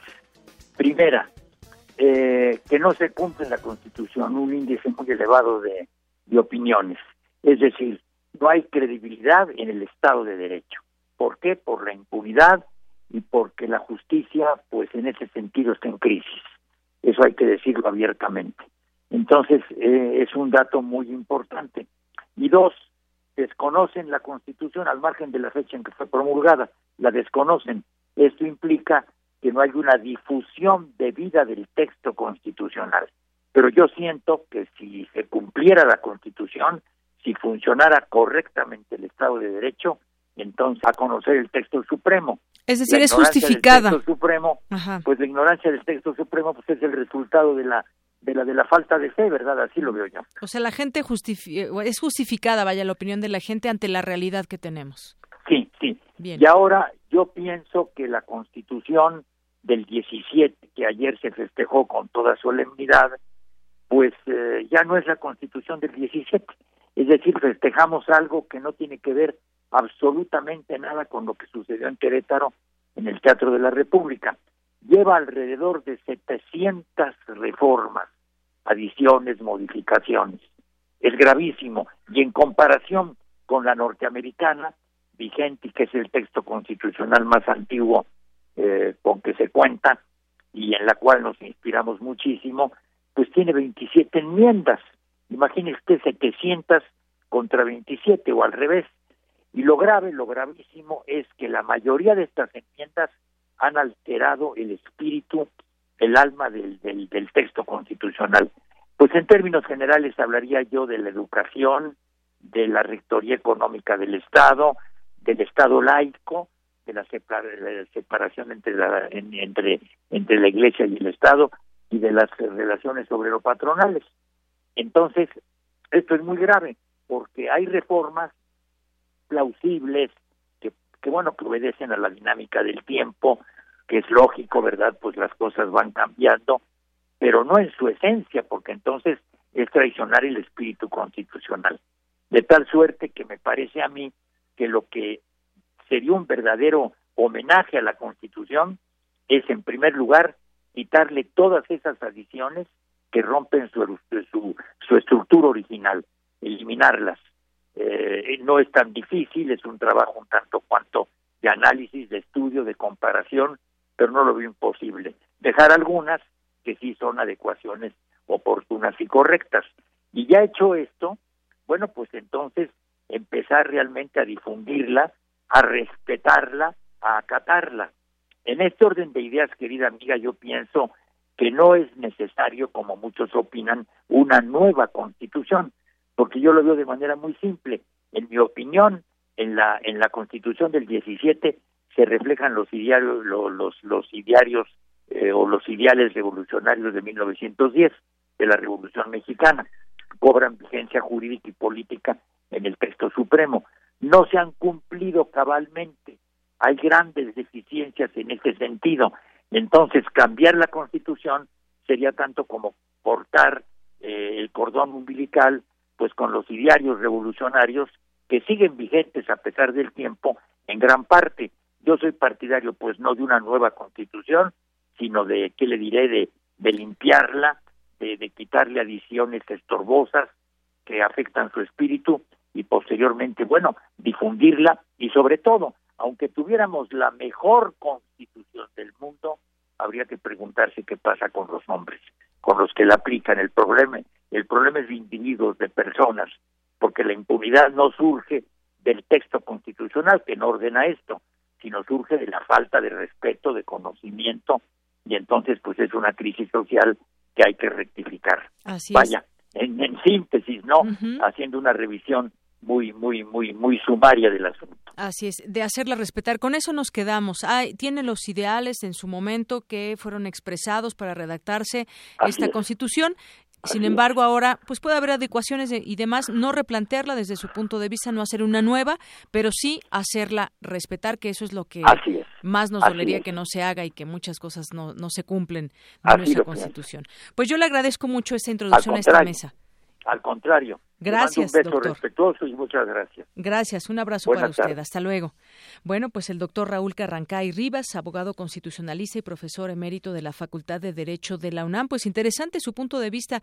Dice, pese a que esas voces que crecen y, y puedan decir hace falta replantear una nueva constitución, no, hay que cumplir la que tenemos. Pero bueno, ya vamos a platicar de este tema con ah, los estudiantes que vienen de octavo semestre de la carrera de Ciencia Política y Administración Pública de la Facultad de Estudios Superiores Acatlán. Le doy la bienvenida a Natalie Corona Vega, a Debbie Pastrán Jaime. Muchas gracias. Y a Miguel Ulises García Hernández. Muchas gracias. Bienvenidos. Bueno, pues vamos a empezar con esto. ¿Qué ¿Qué es la constitución política de los Estados Unidos mexicanos? Bueno, pues eh, esta de 1917, pues es la norma fundamental o la carta magna que establece para regir jurídicamente al país, fijando los límites y definiendo las relaciones entre los poderes de la federación, poder legislativo, ejecutivo, federal, entre los tres niveles diferenciados del gobierno y que, bueno, pues ahí se pueden leer nuestros derechos, los deberes del pueblo en sí. Actualmente ustedes como jóvenes, como estudiantes, como universitarios, pues, ¿qué opinan de esta actual constitución? Que además la tenemos a un clic, esta, esta encuesta que se realizaba, pues mucha gente la, la desconoce, pero ahí está plasmada. Yo decía, conocemos a lo mejor algunos artículos que son los que se, de pronto se enseñan en la escuela, pero realmente, ¿qué tanto conocemos de nuestra constitución para opinar de ella, para decir cuál es el sentido? Bueno, primeramente, escuchando las cifras, es muy alarmante el conocer que la mayoría de la población no conoce su constitución, porque estamos a 100 años y estamos celebrando un centenario de la constitución política mexicana, pero desconocemos de ella. Eh, decía el doctor, 84% eh, piensa que no se cumple la constitución o que se cumple parcialmente pero también nos vamos a las cifras en, en las los demás que no la conocen siquiera leyendo eh, cifras eh, ayer me di cuenta eh, que hay personas que piensan que la Constitución emana, por ejemplo, del movimiento del 68 o emana, por ejemplo, de la independencia de 1810, cuando la Constitución recoge los, los ideales de la Revolución Mexicana de 1910. Entonces, este hecho eh, es eh, preocupante y debe de hacer que nosotros como universitarios nos replanteemos eh, qué es lo que podríamos llegar a hacer para que más gente se interese por conocerla y también claramente está en respetarla, porque para poder respetar la Constitución tenemos que conocer sí nuestros derechos, pero también nuestras obligaciones. Así es, gracias Natalie Devi, adelante. Bueno, nos encontramos en una sociedad que no tiene participación ciudadana, que no tiene educación cívica, que tiene muy poca cultura política. Entonces, si la gente no se preocupa por crear, o más bien, el gobierno no se preocupa por crear ese, ese interés a la ciudadanía, ¿cómo van a conocer su constitución? Ahora, yo también veo aquí un problema. Se supone que la constitución de 1917 quería eh, fortalecer la figura del presidente y ahorita, ¿qué tenemos? Una Mm, un debilitamiento de la figura presidencial. ya nadie cree en las instituciones, ya nadie cree en su presidente. Entonces, mucho menos van a interesarse en las cuestiones mm, legales. ¿Y eso qué implica? Que muchas, vemos muchos casos de... Mm, ¿Cómo se podría decir? Como, por ejemplo, de corrupción. De corrupción, de violación a las garantías individuales, que son derechos sociales. Entonces, muchas personas son atropelladas y no conocen, gracias al gobierno, que debería informar a la ciudadanía. ¿Cómo puede ser que quiten una materia de civismo cuando es principalmente, no nada más se trata de respetar los símbolos patrios, sino el por qué se tiene que hacer? Muy bien, gracias, Debbie. Bueno, pues sí, justamente, ¿qué pasa, por ejemplo, si la Constitución no se respeta por alguna autoridad? Si vemos muchos casos de corrupción, como como vemos ahora en este, eh, pues en el, en actualmente en nuestro país, ¿qué pasa con desapariciones forzadas, con secuestros y demás? Nosotros queremos que se haga sentir la ley, que se investigue y que evidentemente, pues estos delitos que, pues desafortunadamente no vemos que terminen y las cifras siguen avanzando, pero quisiéramos que se respete nuestra Constitución y que esas personas, pues estén en la cárcel, muchas veces salen, tienen buenos abogados, no, no sé, muchas cosas que pueden pasar. ¿Qué opinas eh, tú con respecto a ese tema, Miguel? Pues yo creo que principalmente, este, partiendo del punto de que no hay difusión, pues es que no hay, no se cumple la, la norma y si no cumple, no se cumple, pues no hay credibilidad. Si no hay credibilidad, pues entonces no hay nada, porque finalmente, ¿para qué este tenemos una constitución tan hermosa con caracteres y valores muy este al estilo nacional, pero si finalmente todos los atropellos que hemos visto en, en nuestra nación pues nos hacen perder credibilidad. Yo recuerdo este una película en la que comienza este un padre enseñándole a su hijo que debe aprenderse los valores constitucionales y toda la Constitución, porque finalmente tenemos un este un deber social y ese deber social este lo debemos cumplir porque no simplemente es culpa de nuestros políticos, finalmente son nuestros representantes y ellos nosotros tenemos que ejercer esa presión y ejercer esa responsabilidad social. Así es, debe haber esa justamente esa responsabilidad social. Y bueno, tal vez saliéndonos un poco de tema, pero que tiene que ver con justicia. Por ejemplo, vemos en las cárceles que están llenas, los internos, y vemos también cómo hay una propia ley que rige en las, desafortunadamente en las cárceles, una ley que tiene que ver, bueno, la, la ley del más fuerte, por ejemplo, temas de corrupción, cuánto te me tienes que pagar para que puedas hacer, para que puedas tener acceso a comida, en fin, muchas otras cosas que vemos. Pero retomando el tema de nuestra eh, constitución, ¿Qué harían ustedes o cómo se sienten ante pues la Carta Magna? ¿Qué, piensan que debe pasar hoy en día? ¿Cuál debería ser nuestra participación como eh, ciudadanos? Natalie. Bueno, primeramente yo pienso que se deben de fortalecer las instituciones. Para que la Constitución se respete, tiene que haber, no tiene que haber más bien dicho un vacío de poder como el que hay, sino que realmente se haga respetar la Constitución. Eh, en cifras, 31% estaría de acuerdo, 31% de la población estaría de acuerdo con que se tomara justicia por mano propia. Esto también nos mm, da pie a, a pensar eh, que la ciudadanía no se siente representada por la Constitución o que piensa eh, que eh, es mejor hacerse justicia por mano propia porque la, justicia no va a llegar por las instituciones. Entonces, como lo decía el doctor, no es solamente replantearnos si necesitamos otra constitución, sino que la constitución que ahora tenemos, que en su tiempo fue de las más avanzadas en el mundo, sea respetada y que sea vigilada por los organismos a los que les corresponde hacerla respetar. Así es, gracias, gracias Natalie. Debbie, continúo contigo. También especialistas, representantes del Poder Judicial Federal han dicho que es imperativo que todos los ciudadanos conozcan su Constitución para de ahí, pues partir y decir si está haciendo lo que lo que lo que queremos que sea en estas eh, fechas actuales de nuestro país, en los momentos históricos que se está viviendo. ¿Qué opinas tú también de la evolución que ha tenido? Eh, llegamos a 100 años, pero ¿qué ha pasado? Realmente nos sentimos fortalecidos. Ya un poco decías que pues hace falta falta muchas cosas que se haga respetar, pero ¿cómo hacer que realmente la conozcamos todos? Pues pienso que la, la reforma que se están intentando hacer mm, han tenido más que un beneficio para la ciudadanía, ha tenido un ha provocado crisis eh, social. La, el artículo de la educación me parece que ya no se exige preparatoria mínimo, pero no está garantizando realmente la, eh, educación para todos. ¿Qué pasa si no hay educación? ¿De dónde van a aprender la Constitución? Si no se está fortaleciendo ese artículo. Vemos en que la educación está muy centralizada. Eso es un problema demasiado importante que se podía trabajar, descentralizar la educación. ¿Cómo puede ser posible que la gran parte de la de la de los jóvenes tiene que venir a la Ciudad de México para llegar a estudiar? ¿Por qué no se quedan en sus lugares de nacimiento? La pregunta sería por qué no hacer más eh, instituciones educativas, más, universidades y demás, ¿no? El artículo al que te refieres es el tercero y dice que todo individuo tiene derecho a recibir educación. El Estado, Federación, Estados, Distrito Federal y municipios impartirá educación preescolar, primaria, secundaria y media superior. La educación preescolar, primaria y secundaria conforman la educación básica, esta y la media y la media superior serán obligatorias. Habla desde nuestra Constitución que son obligatorias. Entonces, le toca, le corresponde, digamos, al al, Estado proveer justamente de esa educación para todos y pues bueno, efectivamente que no se tengan que recorrer grandes kilómetros para poder asistir a la escuela. ¿Con qué te quedas, eh, Miguel?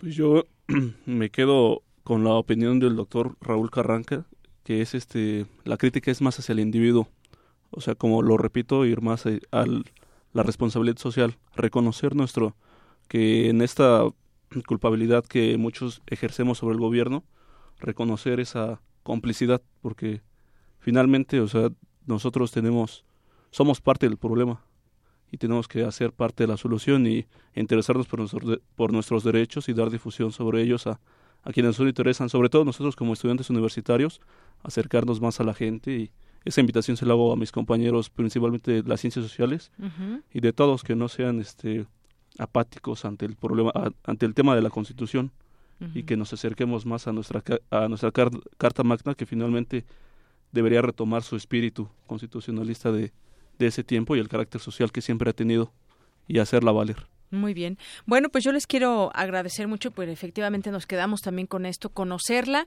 y de esa manera podremos eh, acercarnos a nuestra autoridad o exigir desde el lugar donde estemos, conociendo nuestros derechos. Ya decía Debbie, por ejemplo, a ver, me, interesa mucho el tema de la educación. ¿Qué dice mi constitución con respecto, qué dice el artículo tercero con respecto a la educación y cómo hacerlo valer? Y si no, de otra manera, pues irlo exigiendo y así con todos los artículos que forman parte de nuestra constitución eh, política. Pues yo les quiero agradecer a los tres que hayan eh, venido en día festivo, pero que nos hayan ilustrado también con su opinión. Muchas gracias a Natalie Corona Vega. Muchas gracias. A Levi Pastrana Jaimes. Pastrán Jaimes y a Miguel Ulises García Hernández. Placer. Ustedes eh, vienen de la Facultad de Estudios Superiores Acatlán, octavo semestre de la carrera de Ciencias Políticas y Administración Pública. Así es. Muchas gracias. Hasta luego.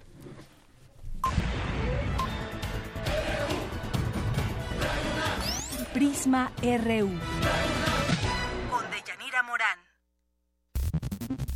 Global RU.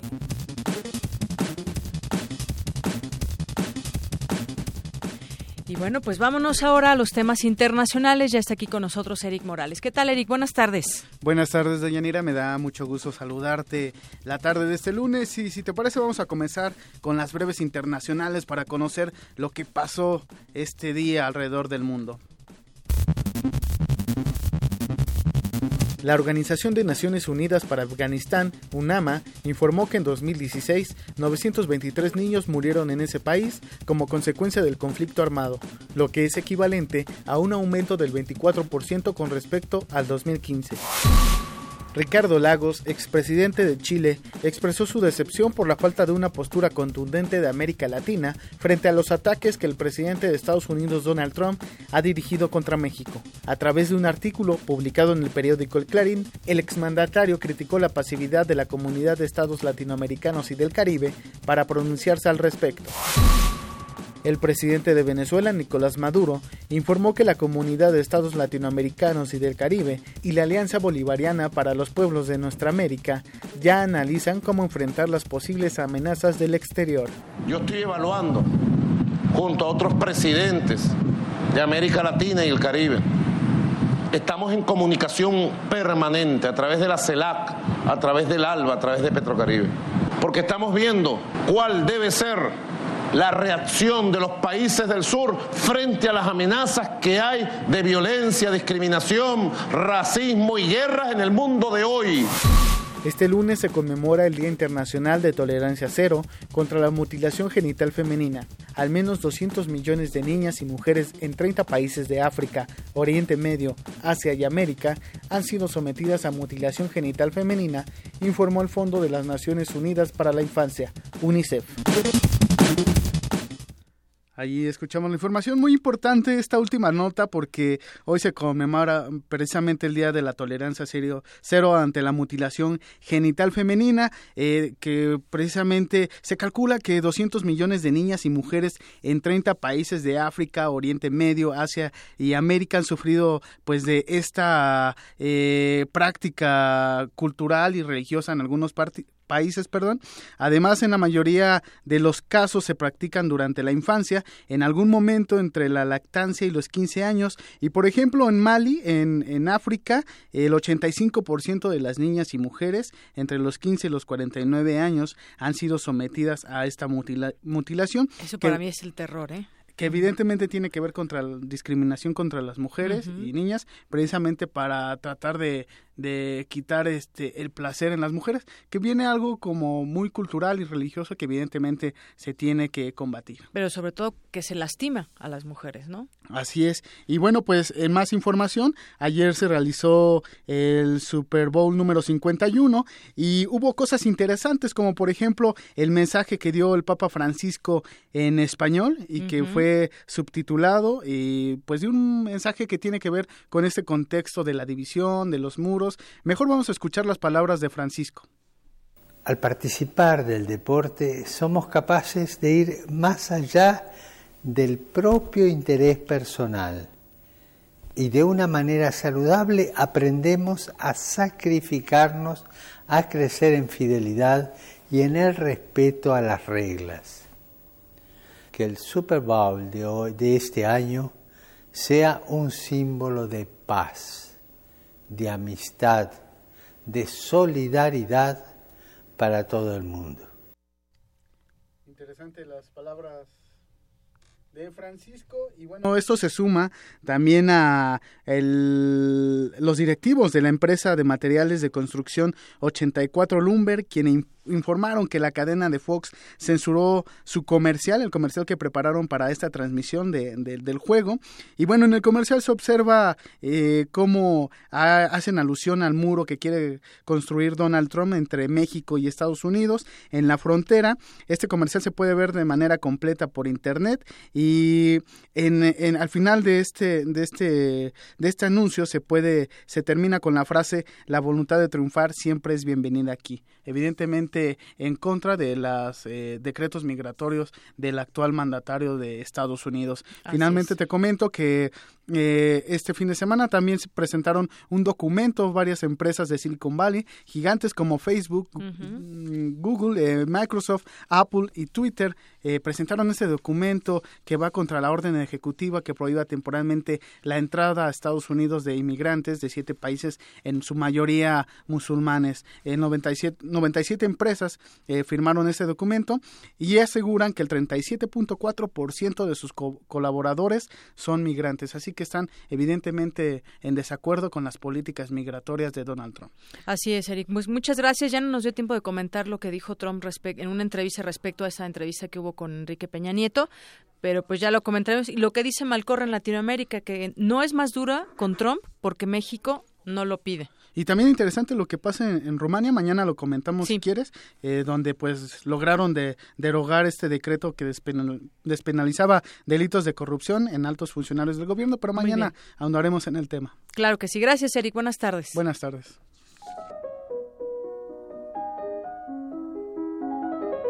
Cartografía RU con Otto Cázares.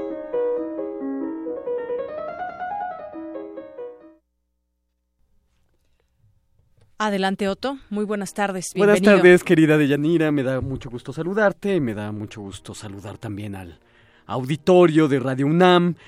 Ah, yo quiero comenzar esta cartografía recordando una frase del gran escritor Ray Bradbury, el autor de Crónicas Marcianas, de Fahrenheit 451, entre otras obras fantásticas.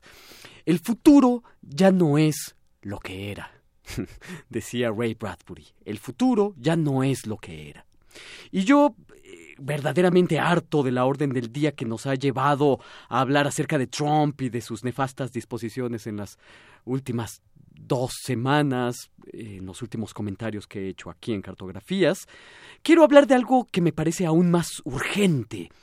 Hoy que estamos celebrando, un día después, desde luego, la Constitución de 1917, eh, una Constitución que tiene 100 años, tan maltratada, sobre todo en los últimos 30 años. Y quiero reflexionar acerca de la razón por la que el dominio futuro ya no es algo tan importante, o sea, se ha diluido su importancia. El futuro ya no es lo que era. El futuro eh, se ha vuelto un anacronismo, convertido ahora en un dominio de lo impensable, dado el cortoplacismo que se nos impone en la vida cotidiana. Ya no queremos saber cómo viviremos mañana, sino si podremos sobrevivir esta tarde. Según mi criterio, una existencia con el firmamento de, lo que está por delante demolido sería tanto como leer un libro con un tema contrario a la lectura misma. Existir significa desarrollar una composición existencial, sin la posibilidad de confeccionar, de articular, de componer un futuro, por más práctico que éste sea, en un mes estaré en las playas de Oaxaca, o en Sevilla, o el próximo mes terminaré el primer capítulo de mi tesis universitaria, o conquistaré el corazón de un poema, lo que sea, la existencia sin esta posibilidad de configuración sería vivida no ya como un lamento, sino como un vacío. En última instancia, creo yo, el principio de realidad en oposición a los futuros demuestra cuán fácil es destruir las almas. Hay dos puntos que yo quiero recordar en esta cartografía. Uno es esa vieja y bella formulación de Ortega y Gasset, eh, formulada en 1914 y que ha sido repetida una y otra vez desde entonces, que dice yo soy yo y mi circunstancia. Si no la salvo a ella, no me salvo yo. Somos el centro de la existencia, es un triste privilegio, apunta Ortega y Gasset. Por otra parte, quiero recordar, para aunar las dos ideas en un momento, a los viejos humanistas de siglos pasados, que pensaban que aquello que nos permitiría poseer la realidad, poseer la circunstancia, poseernos a nosotros mismos, eran las letras. Estar en posesión de la realidad, de la circunstancia, estar en posesión de nosotros mismos, constituía para los humanistas de siglos pasados la auténtica libertad. Estar en posesión de la realidad, estar en posesión de la circunstancia. Conviene leer estos viejos autores. Urge su antigüedad, urge su pasado que nos va a ofrecer un futuro. Pongo, por ejemplo, un autor tan sorprendentemente lejano en el tiempo y tan sorprendentemente actual, Cicerón, que pensaba que la supremacía de la libertad estribaba, por una parte, en aquello que hemos recibido de los sabios antiguos, de los que nos han antecedido, de lo que él llama la tradición, entendida en términos dinámicos, ese tesoro de sabiduría que entra en contacto con nosotros, nos impele al orden práctico de la existencia. Y esto es lo más importante en, Cicerón. Está la importancia de lo que sabemos de antiguo, sí, pero si esa sabiduría no se pone en práctica en el ámbito de lo real, ese conocimiento es letra muerta. Es necesario, dice Cicerón, que ese conocimiento acumulado entre en coacción con las leyes. A eso llama Cicerón civilización, a eso llama Cicerón el proceso de humanización. Todo esto me parece muy importante recordarlo hoy, que estamos celebrando la Constitución de 1917, y hoy que el firmamento del futuro está más minado que nunca, hoy que las formas preeminentes del conocimiento se hallan en camposantos. Hay que eh, buscar palabras e imágenes capaces de aprender la complejidad de lo real, y esto ya no es una tarea solo de epistemólogos o de poetas o de neurocientíficos, es una tarea del abogado, del jurista, del estudiante, del bibliotecólogo, del bailarín, del pintor, es una tarea de todos. El futuro ya no es lo que era, decía Ray Bradbury, porque, creo yo, también tenemos mutilada la imaginación futurible y esa es una tristísima amputación. Hay que aquel que piensa el futuro se vuelve un monstruo de sentido escindido de la comunidad o en un iluso. Pero aquí, y con esto termino, eh, el hombre del Paleolítico estaba desnudo. Nosotros también estamos desnudos, pero nuestra desnudez ya no es la del cuerpo. La, nuestra desnudez es el territorio de la posibilidad, del mismo modo que la desnudez del cuerpo forzó al hombre del paleolítico a la invención de instrumentos, de herramientas de supervivencia, así nosotros, los desnudos de posibilidad, habremos de esforzarnos en inventar un arsenal de herramientas. Por supuesto, mi respuesta, pero es la mía, la que yo descubrí en, en mi yo y en mi circunstancia, apunta al dominio del arte. Pero tú, de Yanira, tú, Radio Escucha, habrán de encontrarla en su circunstancia, su propia respuesta.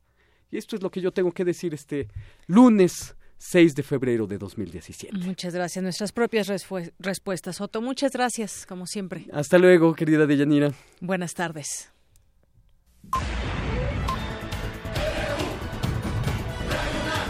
Prisma RU. Para nosotros, tu opinión es muy importante.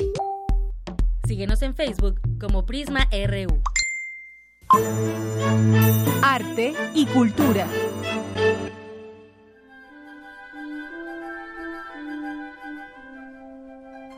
El 6 de febrero de 1929 nació la historiadora mexicana Beatriz de la Fuente. Por sus aportaciones a la cultura mexicana contemporánea, fue galardonada con el Premio Nacional de Ciencias y Artes y el Premio Tatiana Proskuryakov, otorgado por el Museo Peabody de Arqueología y Etnología de la Universidad de Harvard.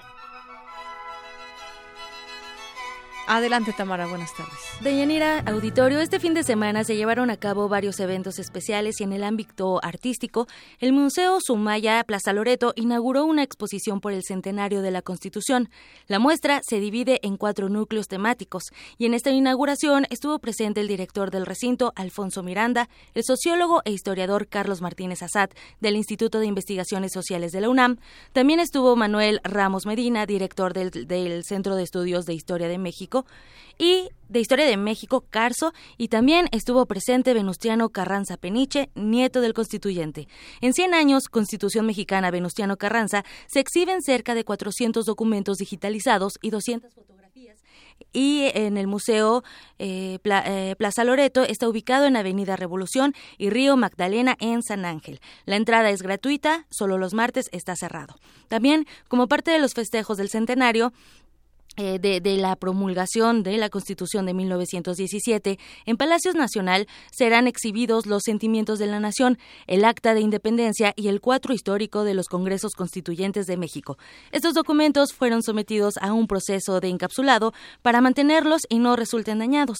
La restauración estuvo a cargo del Archivo General de la Nación y el Centro de Diseño eh, Mecánico e Innovación Tecnológica de la Facultad de Ingeniería de la UNAM. Es importante conocer el contenido de la Constitución Constitución de Yanira como ciudadanos.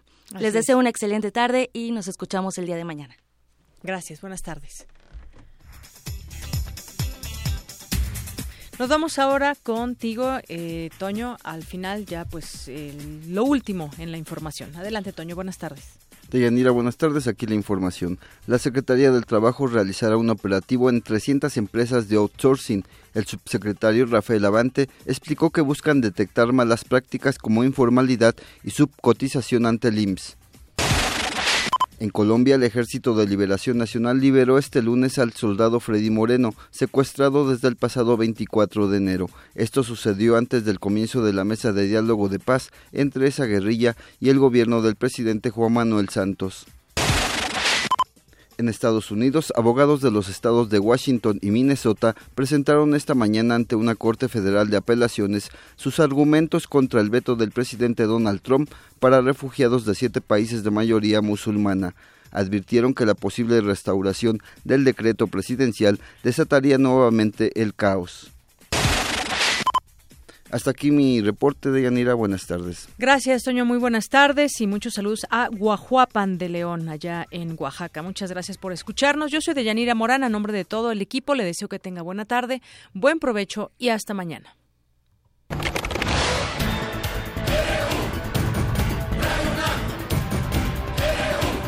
Prisma RU. Los perfiles del acontecer universitario de México y el mundo en una frecuencia. De lunes a viernes, de una a 3 de la tarde. Radio UNAM. Clásicamente informativa.